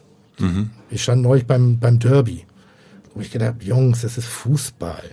So, was ist da los? Da sind 22 Leute, die in kurzen Hosen gegen Lederball treten. Und ernsthaft, ihr wollt euch den Kopf einschlagen? Was ist kaputt bei euch? Das verstehe ich einfach nicht. Ich finde das gut, dass man eine Position hat. Ich bin die Raute, ich bin HSV und ich gehe da auch rum. Und für mich lief es gut. Das heißt aber nicht, dass ich auf, auf, auf die Leute pingeln muss, die gerade am Boden liegen, die, für die das wirklich was bedeutet. Aber ich finde, empfinde auch keine Aggressivität. und wann bist du im Moment? Also wann bist du wirklich in, also ne, gibt es Momente, wo du einfach nur, hier bin ich nur ich und hier gucke ich nicht mit einer äh, noch drauf, sondern hier bin ich nur in diesen, also bin ich nicht in der Bewertung oder in der Beobachtung? Ich glaube gar nicht. Ich glaube, dass ich immer diese Distanz habe. Also ganz, ganz selten. Ich, bin- ich mache Dinge, ich, ich ähm, ich muss immer so ein bisschen aufpassen, die negative Seite dazu. Ich will nicht negativ kommunizieren. Ich möchte nicht meine Sichtweise klarer machen, indem ich anders runterrede. Manchmal ist es der einfachste Lösungsweg. Ne? Die sagen, ja, ich finde aber das geiler, weil das ist scheiße. Ähm ich glaube, ich bin immer in der beobachtenden Phase. Außer jetzt gerade, wo ich voll von mir selbst bin aber selbst da so ein bisschen, ich lese in dir, gucke irgendwie so, hm. ich merke, dass es dich interessiert und ich merke, dass es für dich ungewöhnlich ist, dieses, dieses Ding gerade zu, also so empfinde ich das hm. zumindest gerade. Ähm, und versuche da jetzt auch gerade im Gespräch einfach mal einen Punkt zu setzen, um zu sagen, so von wegen, okay, jetzt hast du mal eine Antwort, weil du wirst von mir nicht das Ende finden. Wenn wir das nächste Thema um, ich werde da immer weiter und immer weiter. Ich habe auch zu jedem eine Meinung, mhm. aber die kommt hier raus. Und während ich mit dir rede, denke ich gerade über Prozesse nach, weil ich diese Situation inzwischen, und das fällt mir jetzt gerade auf, in vielen Ebenen meines Lebens sehr oft gehabt habe. Diesen, diesen, das ist so ein bisschen wie, ich beschreibe das mal, in Filmen, wenn jemand die Nahtoderfahrung hat, zieht er sich kurz raus aus der Situation und so einen Blick habe ich gerade drauf. Ich sehe mich selber, aber ich sehe, wie ich mich selber beobachte. Aha. Außer wenn ich früher besoffen war. Da sehe ich mich nur in der Gesamtsituation von außen. Voll interessant.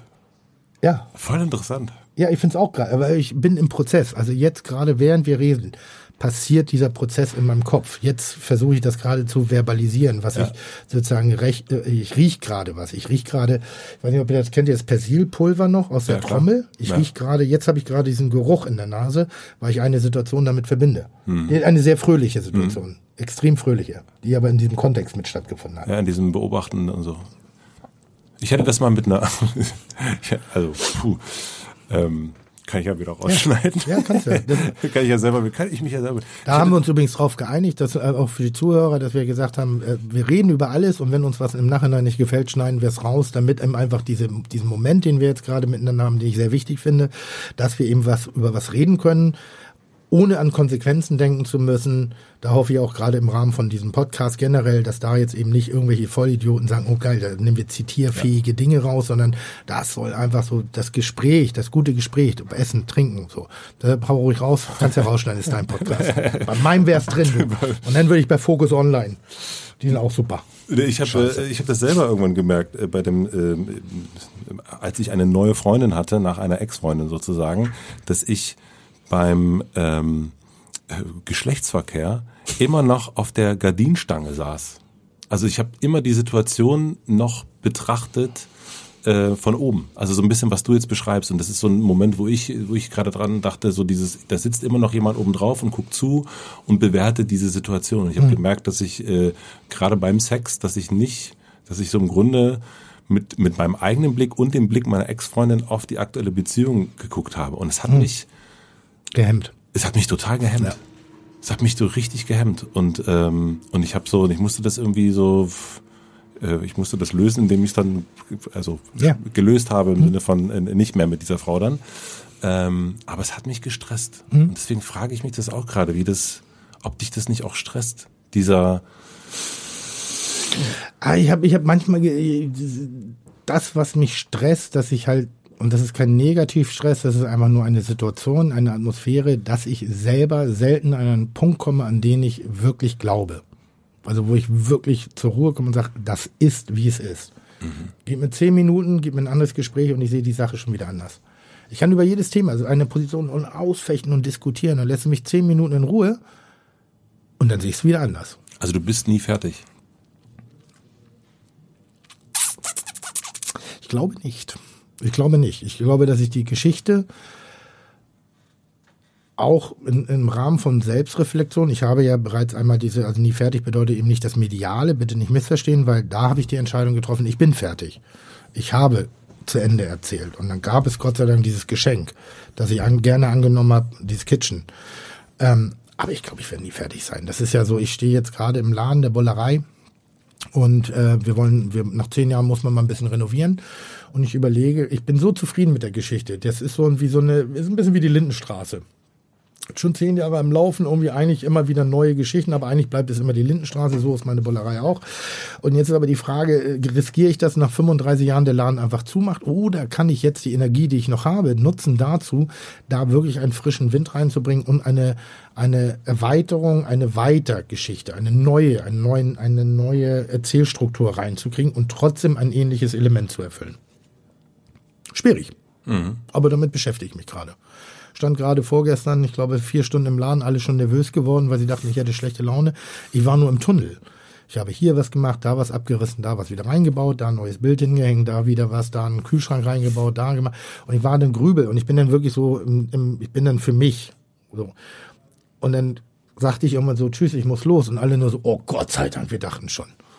Dachten, da kommt jetzt gleich irgendetwas, was ich da jetzt initiiere. Und ich habe heute meinem Partner auch davon erzählt, dass ich schon eine Idee hatte, wie ich was an ihm vorbeikriege. Dass ich einfach, wenn er im Urlaub ist, einfach was einbaue, in ohne ihn zu fragen. Weil ich es geil finde. Das heißt, ähm, eigentlich auch, dass es äh, äh, der größte Motor ist eben, dass du nie ankommst. Ja, so ein Stück weit, ne? Also so, oder, ein sehr, oder nicht der größte, aber ein sehr großer Motor ist dieses, ja, aber ist das nicht das, ist das, ist das nicht das Schlimmste, was einem passieren kann, anzukommen? Ist das nicht das Prinzip einer, eines jeden Lebens? Jeder, der, der Yoga macht und den Sinn des Lebens, jeder, der äh, Golf spielt, jeder, der irgendein Hobby ausübt, der wird doch nie ankommen. Das ist, also vielleicht ist Golf ein schlechtes Beispiel, aber es gibt das perfekte Spiel im Golfen nicht. Das perfekte Spiel Golf bedeutet 18 Hole in One. Vielleicht würde es irgendwann mal in einer Generation mit mechanischer Hilfe oder sonst jetzt das machbar sein. Es wird nicht sein. Trotzdem spielen die Menschen über Jahrzehnte Golf und machen Turniere und versuchen so gut wie möglich zu sein. Es wird nicht kommen. Und das ist doch der Reiz dahinter. Dinge auch mal zu, sich nicht Ziele zu ersetzen, die, äh, Ziele zu setzen, die man nicht erreichen kann.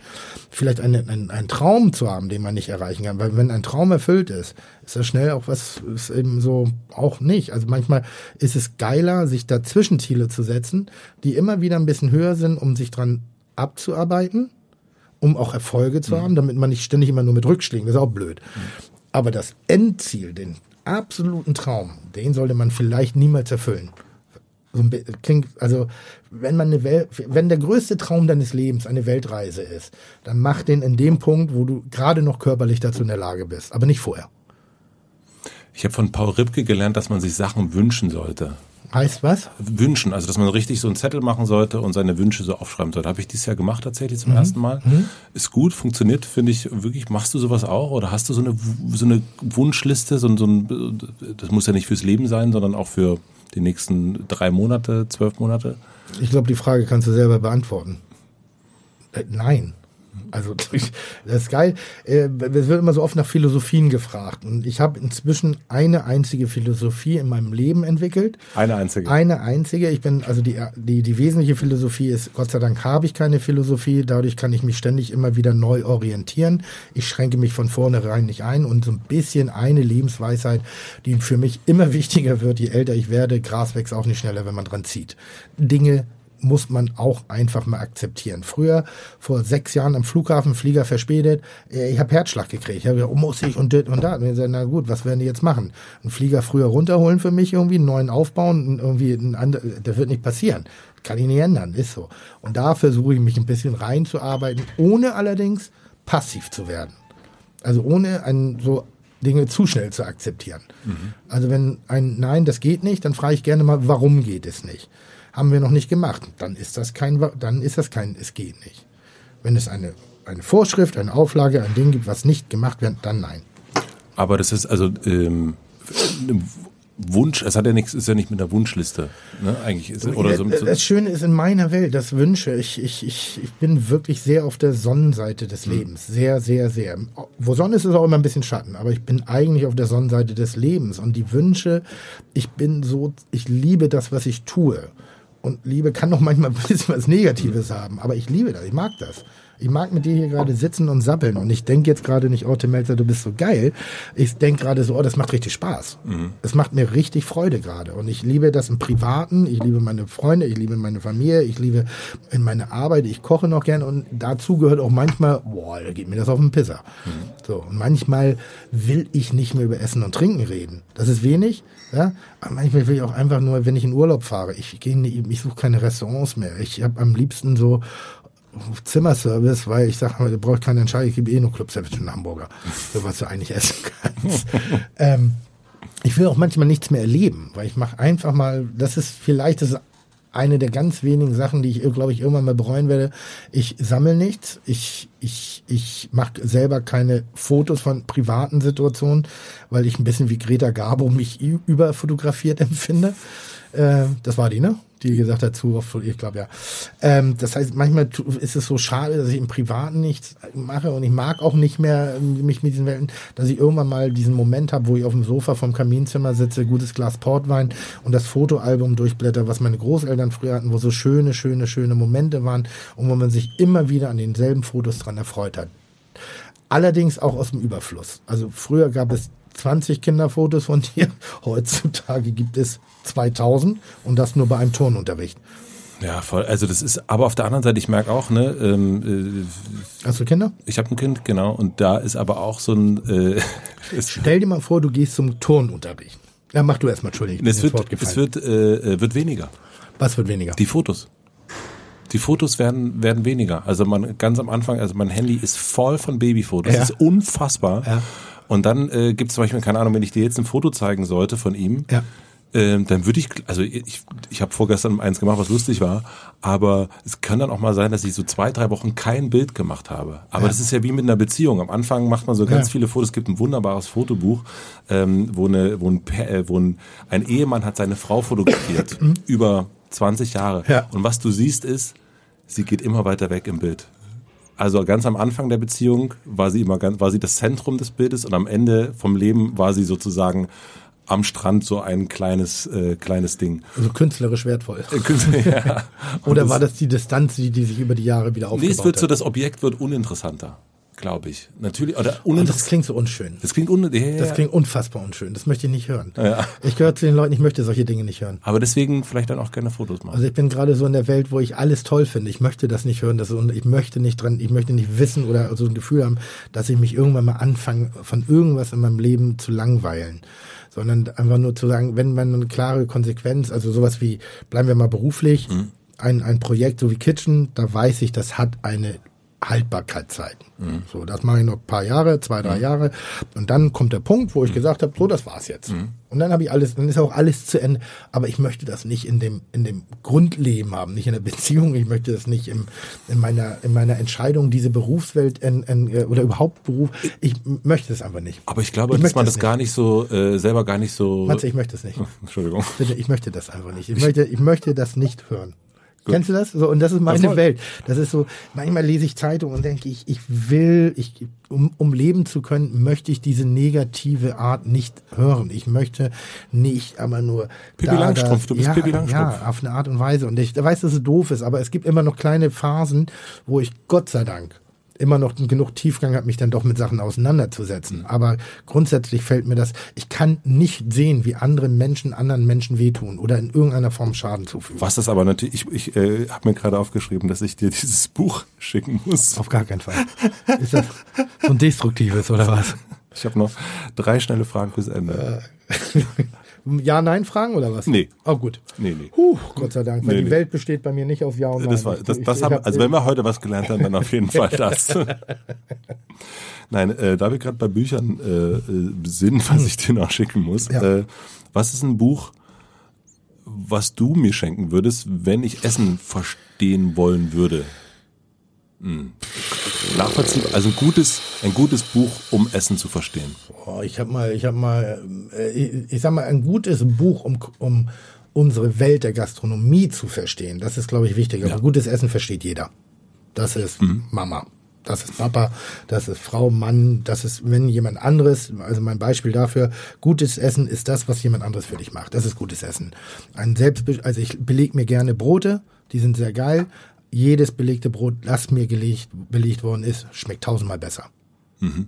Warum auch immer, ich kann es nicht sagen. Ich liebe das, das, Ich liebe ein Gurken. Also wir reden von Schnittlochbrot, das hier gemacht. In, boah, Hammer. Das ist gutes Essen. Um Gastronomie zu verstehen, äh, wird viele vielleicht überraschen. Es gibt einen, einen, einen, einen Koch aus England, der so ein bisschen diese Celebrity-Kochwelt aufgebaut hat. Äh, Marco Pierre White ein absolutes Enfant terrible, ein riesen Vollpfosten, hyperaggressiv, äh, voll von sich selber, aber diese Energie und diese Leidenschaft in dem Buch Kulinarische Welten. Das heißt kulinarische Ja, Welten heißt das ja, Buch. Ja, oder The White, White Heat auf Englisch, glaube ich. Das ist, da, da kommen genau diese, diese Dinge raus, die uns bewegen in einer, einem, also das ist schon geil. Das ist schon sehr, die Rezepte sind gar nicht so toll. Ähm, aber das ist diese, diese Wut und positive Aggressivität, die ich sehr, sehr mag. Wir reden nicht von zerstörerischer Aggressivität, sondern aufbauender Aggressivität. Ähm, br- brillant. Bis heute ist meine Bibel früher gewesen, die hat mich als jungen Mensch in diese Welt des Kochens mit hineingegeben. Hineingebracht sozusagen. Das würde ich sagen. Und diese ganzen philosophischen Bücher, ich habe mal, ich habe mal ein, zwei Bücher gelesen, aber ich kann sie nicht ertragen. Es ist, ich, ich bin kein philosophischer Mensch. Oh, Ja, aber nicht In mit- Antworten ja. Ja, ja, aber nicht in, in, in, in wie heißt das, Punktu, punktierten Sätzen. Das nicht. Sagt man punktiert? Punktuiert? Hm. vielleicht. Also mit abgeschlossenen, so mit Bang. Ja, That's it. wenn es bei dir gibt's kein Ende. Es gab mal, es gab mal ein Buch, was ich gerne gelesen habe, aber was mich jetzt nicht so weiter, äh, äh, die Physiognomie des guten Geschmacks. Mhm. Ist das Brillat Savarin? Ich glaube ja. Alcano. Ja, ich glaube die Physiognomie des guten Geschmacks, sowas in der Richtung. Und alles modern interessiert mich nicht. Wenn du Geschmack verstehen willst, äh, Antoniewicz, Heiko Antoniewicz, schreibt sehr gute Bücher über Geschmack, also wie über Flavor Pairing, wie sich Geschmack zusammensetzt. Das ist allerdings eher ein technisches Ding. Und wenn du ein richtiger Nerd bist, dann gibt es äh, nicht Culinary Chronicle, wie heißt das? Äh, Modernist Cuisine Von wem ist das? Äh, von Wissenschaftlern. das ist wirklich von Tausenden von Menschen bearbeitet. Hochwissenschaftlich Kochen erklärt. Und das hast du dann gelesen auch? Äh, eingelesen, ja, und in vielen Bereichen denke ich so, oh, jetzt kriegt euch mal wieder einen Griff. Also wir machen keine Herzchirurgie, sondern einfach noch Essen und Trinken und am Ende des Tages, und da kriegst du sie auch alle wieder, es ist, ist das, womit du groß geworden bist, was dich emotional, seelisch berührt, immer noch das Geilste. Erste Frage. Schnell beantwortet. Ja. Äh, aber Punkt, du hast gerade einen Punkt gemacht. Ja. Hast gerade einen Punkt, ist sehr geil. Äh, was lernst du gerade, was du noch nicht so gut kannst? Zweite Frage. Was lerne ich gerade, was ich noch nicht so gut kann? Ähm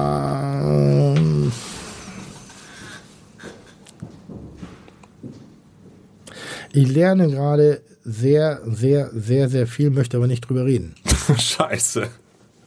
Jetzt sind wir doch an dem Punkt angekommen. Ähm, sowas lerne ich gerade.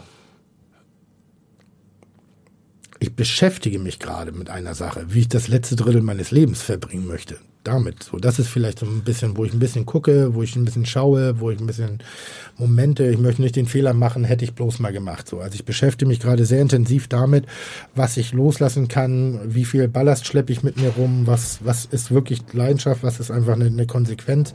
Und da lerne ich gerade viel an den, an den Lebensläufen, Situationen anderer Menschen. Da, damit beschäftige ich mich gerade sehr intensiv.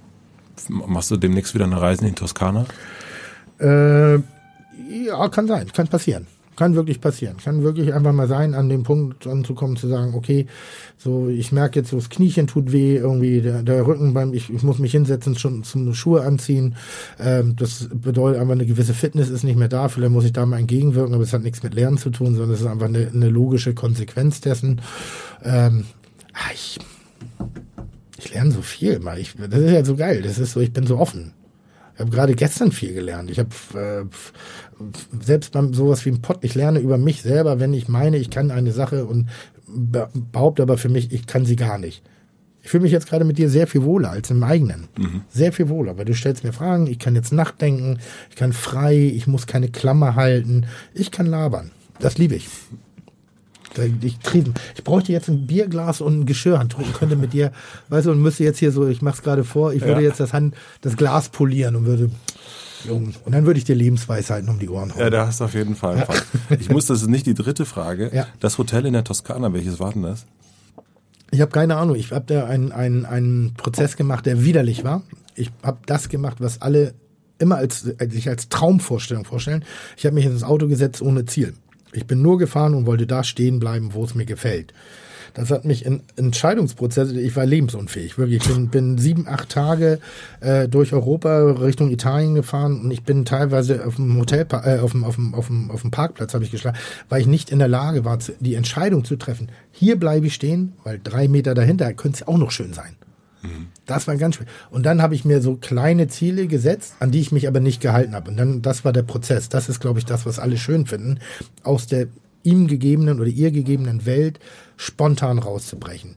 Wenn du nur spontan hast, ist richtig blöd, ist richtig, richtig dumm. Mhm. Das ist ein ganz widerlicher Moment für mich gewesen. und deshalb, ich bin dann durch die Gegend da gefahren, irgendwie habe so Agrotourismo, ich mochte, dachte so ein bisschen was, was Reales, was Bodenständiges und habe dann dieses, ah, dann stand da so Relais und Chateau. Relais und Chateau sind so sehr teure kleine Hotels, die eigentlich immer nur so ein Familien, nein, aber die sind, die, ja. sind, die so ein bisschen Muggeligkeit vor, äh, vormachen stand da so Relais Chateau und war eine schöne Auffahrt und da war ein schönes Tor und die Blumen waren schön und das, das Haus war spektakulär, also wie, also man hätte Sophia Loren da eigentlich erwartet. Mhm und nicht im Melzer. Und dann bin ich da halt rein und die waren noch wirklich am Staubsaugen, während ich da reingekommen bin und sagte, ja, eigentlich machen wir erst morgen auf. Also morgen ist der erste Tag. Und sag ich, äh, eine Woche vielleicht. War teuer das Hotel. Die Badewanne war so groß, dass ich ein, eine Leiter brauchte. Die Decken waren so groß, dass sie erinnerten mich. Das war das erste Mal seit langer Zeit, dass ich wieder das Gefühl hatte, von der, kannst du dich an die Übernachtung deiner, an, bei deinen Großeltern noch erinnern? Mhm. Waren die Bettdecken nicht riesig? Unfassbar groß. Unfassbar und groß, voluminös drüber. Mhm so, und Wieso ist das heutzutage nicht mehr so? Ja, weil wir 1,80 Meter draufgepackt haben. Ja. Und da im Feld, die Decken sind genauso groß. Das ist wie früher das Eis. Das Eis am Stiel. Riesig. War doch riesig. Wenn du da so, so einen braunen Bär in der Hand hast, hast du doch, Alter, monatelang kann mhm. ich davon zehren. Und heute nimmst du das Ding und ist nach einer Minute einfach verhaftet. Ja. So, das ist, weil die Faust, deine eigene Faust so, und so war das. Und ich lag da in diesem Bett und das war so, und das war, war toll und dachte so, oh, so hat's, so was bei Oma früher. Das war so italienische weiße Leinen, also teuer, teuer, teuer und alles ein bisschen zu edel. Aber es war ihm halt eine Zufallsentdeckung. Deshalb weiß ich auch nicht. Und auch das wieder, ich habe gesagt, ich sammle nicht. Mich interessiert es nicht. Das ist so, ich habe die Erfahrung in dem gemacht. Ich habe kein, ich habe kein einziges Foto von der gesamten Reise. Und ich habe spektakuläre Momente erlebt spektakulär scheiße. So, wenn du da auf einem bekackten Parkplatz da irgendwie, es regnet irgendwie, es ist kalt, du hast nichts gegessen. und du suchst den Sinn des Lebens. Äh, und du suchst den Sinn des Lebens irgendwie. Und dann ist da so dieses Klischee-Ding der, der Straßenlaterne, die so flackert und auf einmal ausgeht, weil auch nachts an dem Dorf muss man das Ding auch nachts nicht beleuchten, weil die Katzen von alleine gucken können irgendwie so. Also das, das hatte schon echt komische Momente, aber es hatte auch sehr schöne. Und deshalb ist, ich habe dieses Gefühl der blauen Stunde. Das ist das, was in meinem Kopf ist. Und dieses Gefühl des der Ruhe, die auf einmal sich über mich gelegt hat. Das war ganz, ganz krass. Das war bemerkend. Vielleicht bilde ich es mir auch ein. Kann auch sein. Aber ich mag diese Einbildung. Ich mag das Gefühl. Aber es war blaue Stunde, Sonne war schon weg. Die, die Nacht kam rein. Es roch bestimmt. Ich hatte das her. Ich dachte so, mein Pool. Mhm. Und ich hatte einen Glimmer.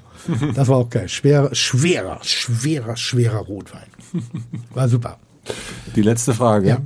Äh, ich habe eine große Plakatwand hm? und auf dieser Plakatwand äh, in Berlin Mitte ja. ähm, steht ein Satz von dir oder ein Wort für eine Woche mit deinem Namen unterschrieben. Welcher Satz oder welches Wort wäre es? Entspannt euch. So, ich glaube, ich sage ja. einfach nur entspannt euch. Ja. So, das wäre alles. Entspannt euch dein Tim Melzer. Ja. Richtig geil. Ja, ich glaube, das wäre so einfach so alles nicht ganz. Ich brenne, aber ich, im selben Moment kann ich auch sagen, alles nicht so wichtig. Ob ich einen Haufen mache interessiert kein Schwein. Aber ja. ich muss dran glauben, dass es jemand interessiert, sonst wäre es nicht. Also entspannt euch alle.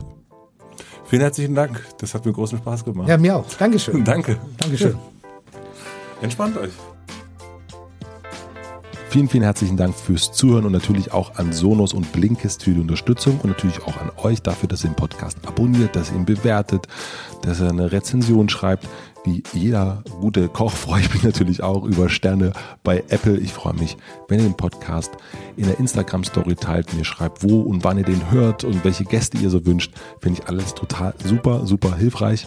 Vielen herzlichen Dank dafür. Und wie immer gibt es jetzt eine Podcast-Empfehlung zum Weiterhören. Natürlich nochmal darauf hingewiesen, Fiete Gastro, das ist der Podcast von Tim Melzer, der Ende April überall dahin kommt, wo man Podcast hören kann. Aber es gibt natürlich auch einen Podcast, den ihr jetzt direkt anhören könnt, wenn ihr hier fertig seid. Und zwar ist es der How to Hack. Das ist der Podcast von Business Punk. Und da sprechen Gründer und Gründerinnen und Macher und Macherinnen über ihren Business-Alltag und sprechen darüber, wie sie so darüber nachdenken und wie sie den so organisieren. Dabei sind ein paar Hotel Matze Gäste wie Karl Jakob Haupt oder Daniel Kraus von Flixbus und aber auch viele weitere spannende Gäste. Meine liebste Folge ist die mit David Fischer von High Nobiety. Hört da unbedingt mal rein. How to Hack, der Podcast von Business Punk. Ich wünsche euch noch einen guten Tag, eine gute Nacht. Viel Spaß beim Spazieren an der Elbe oder an der Spree oder an der Isar.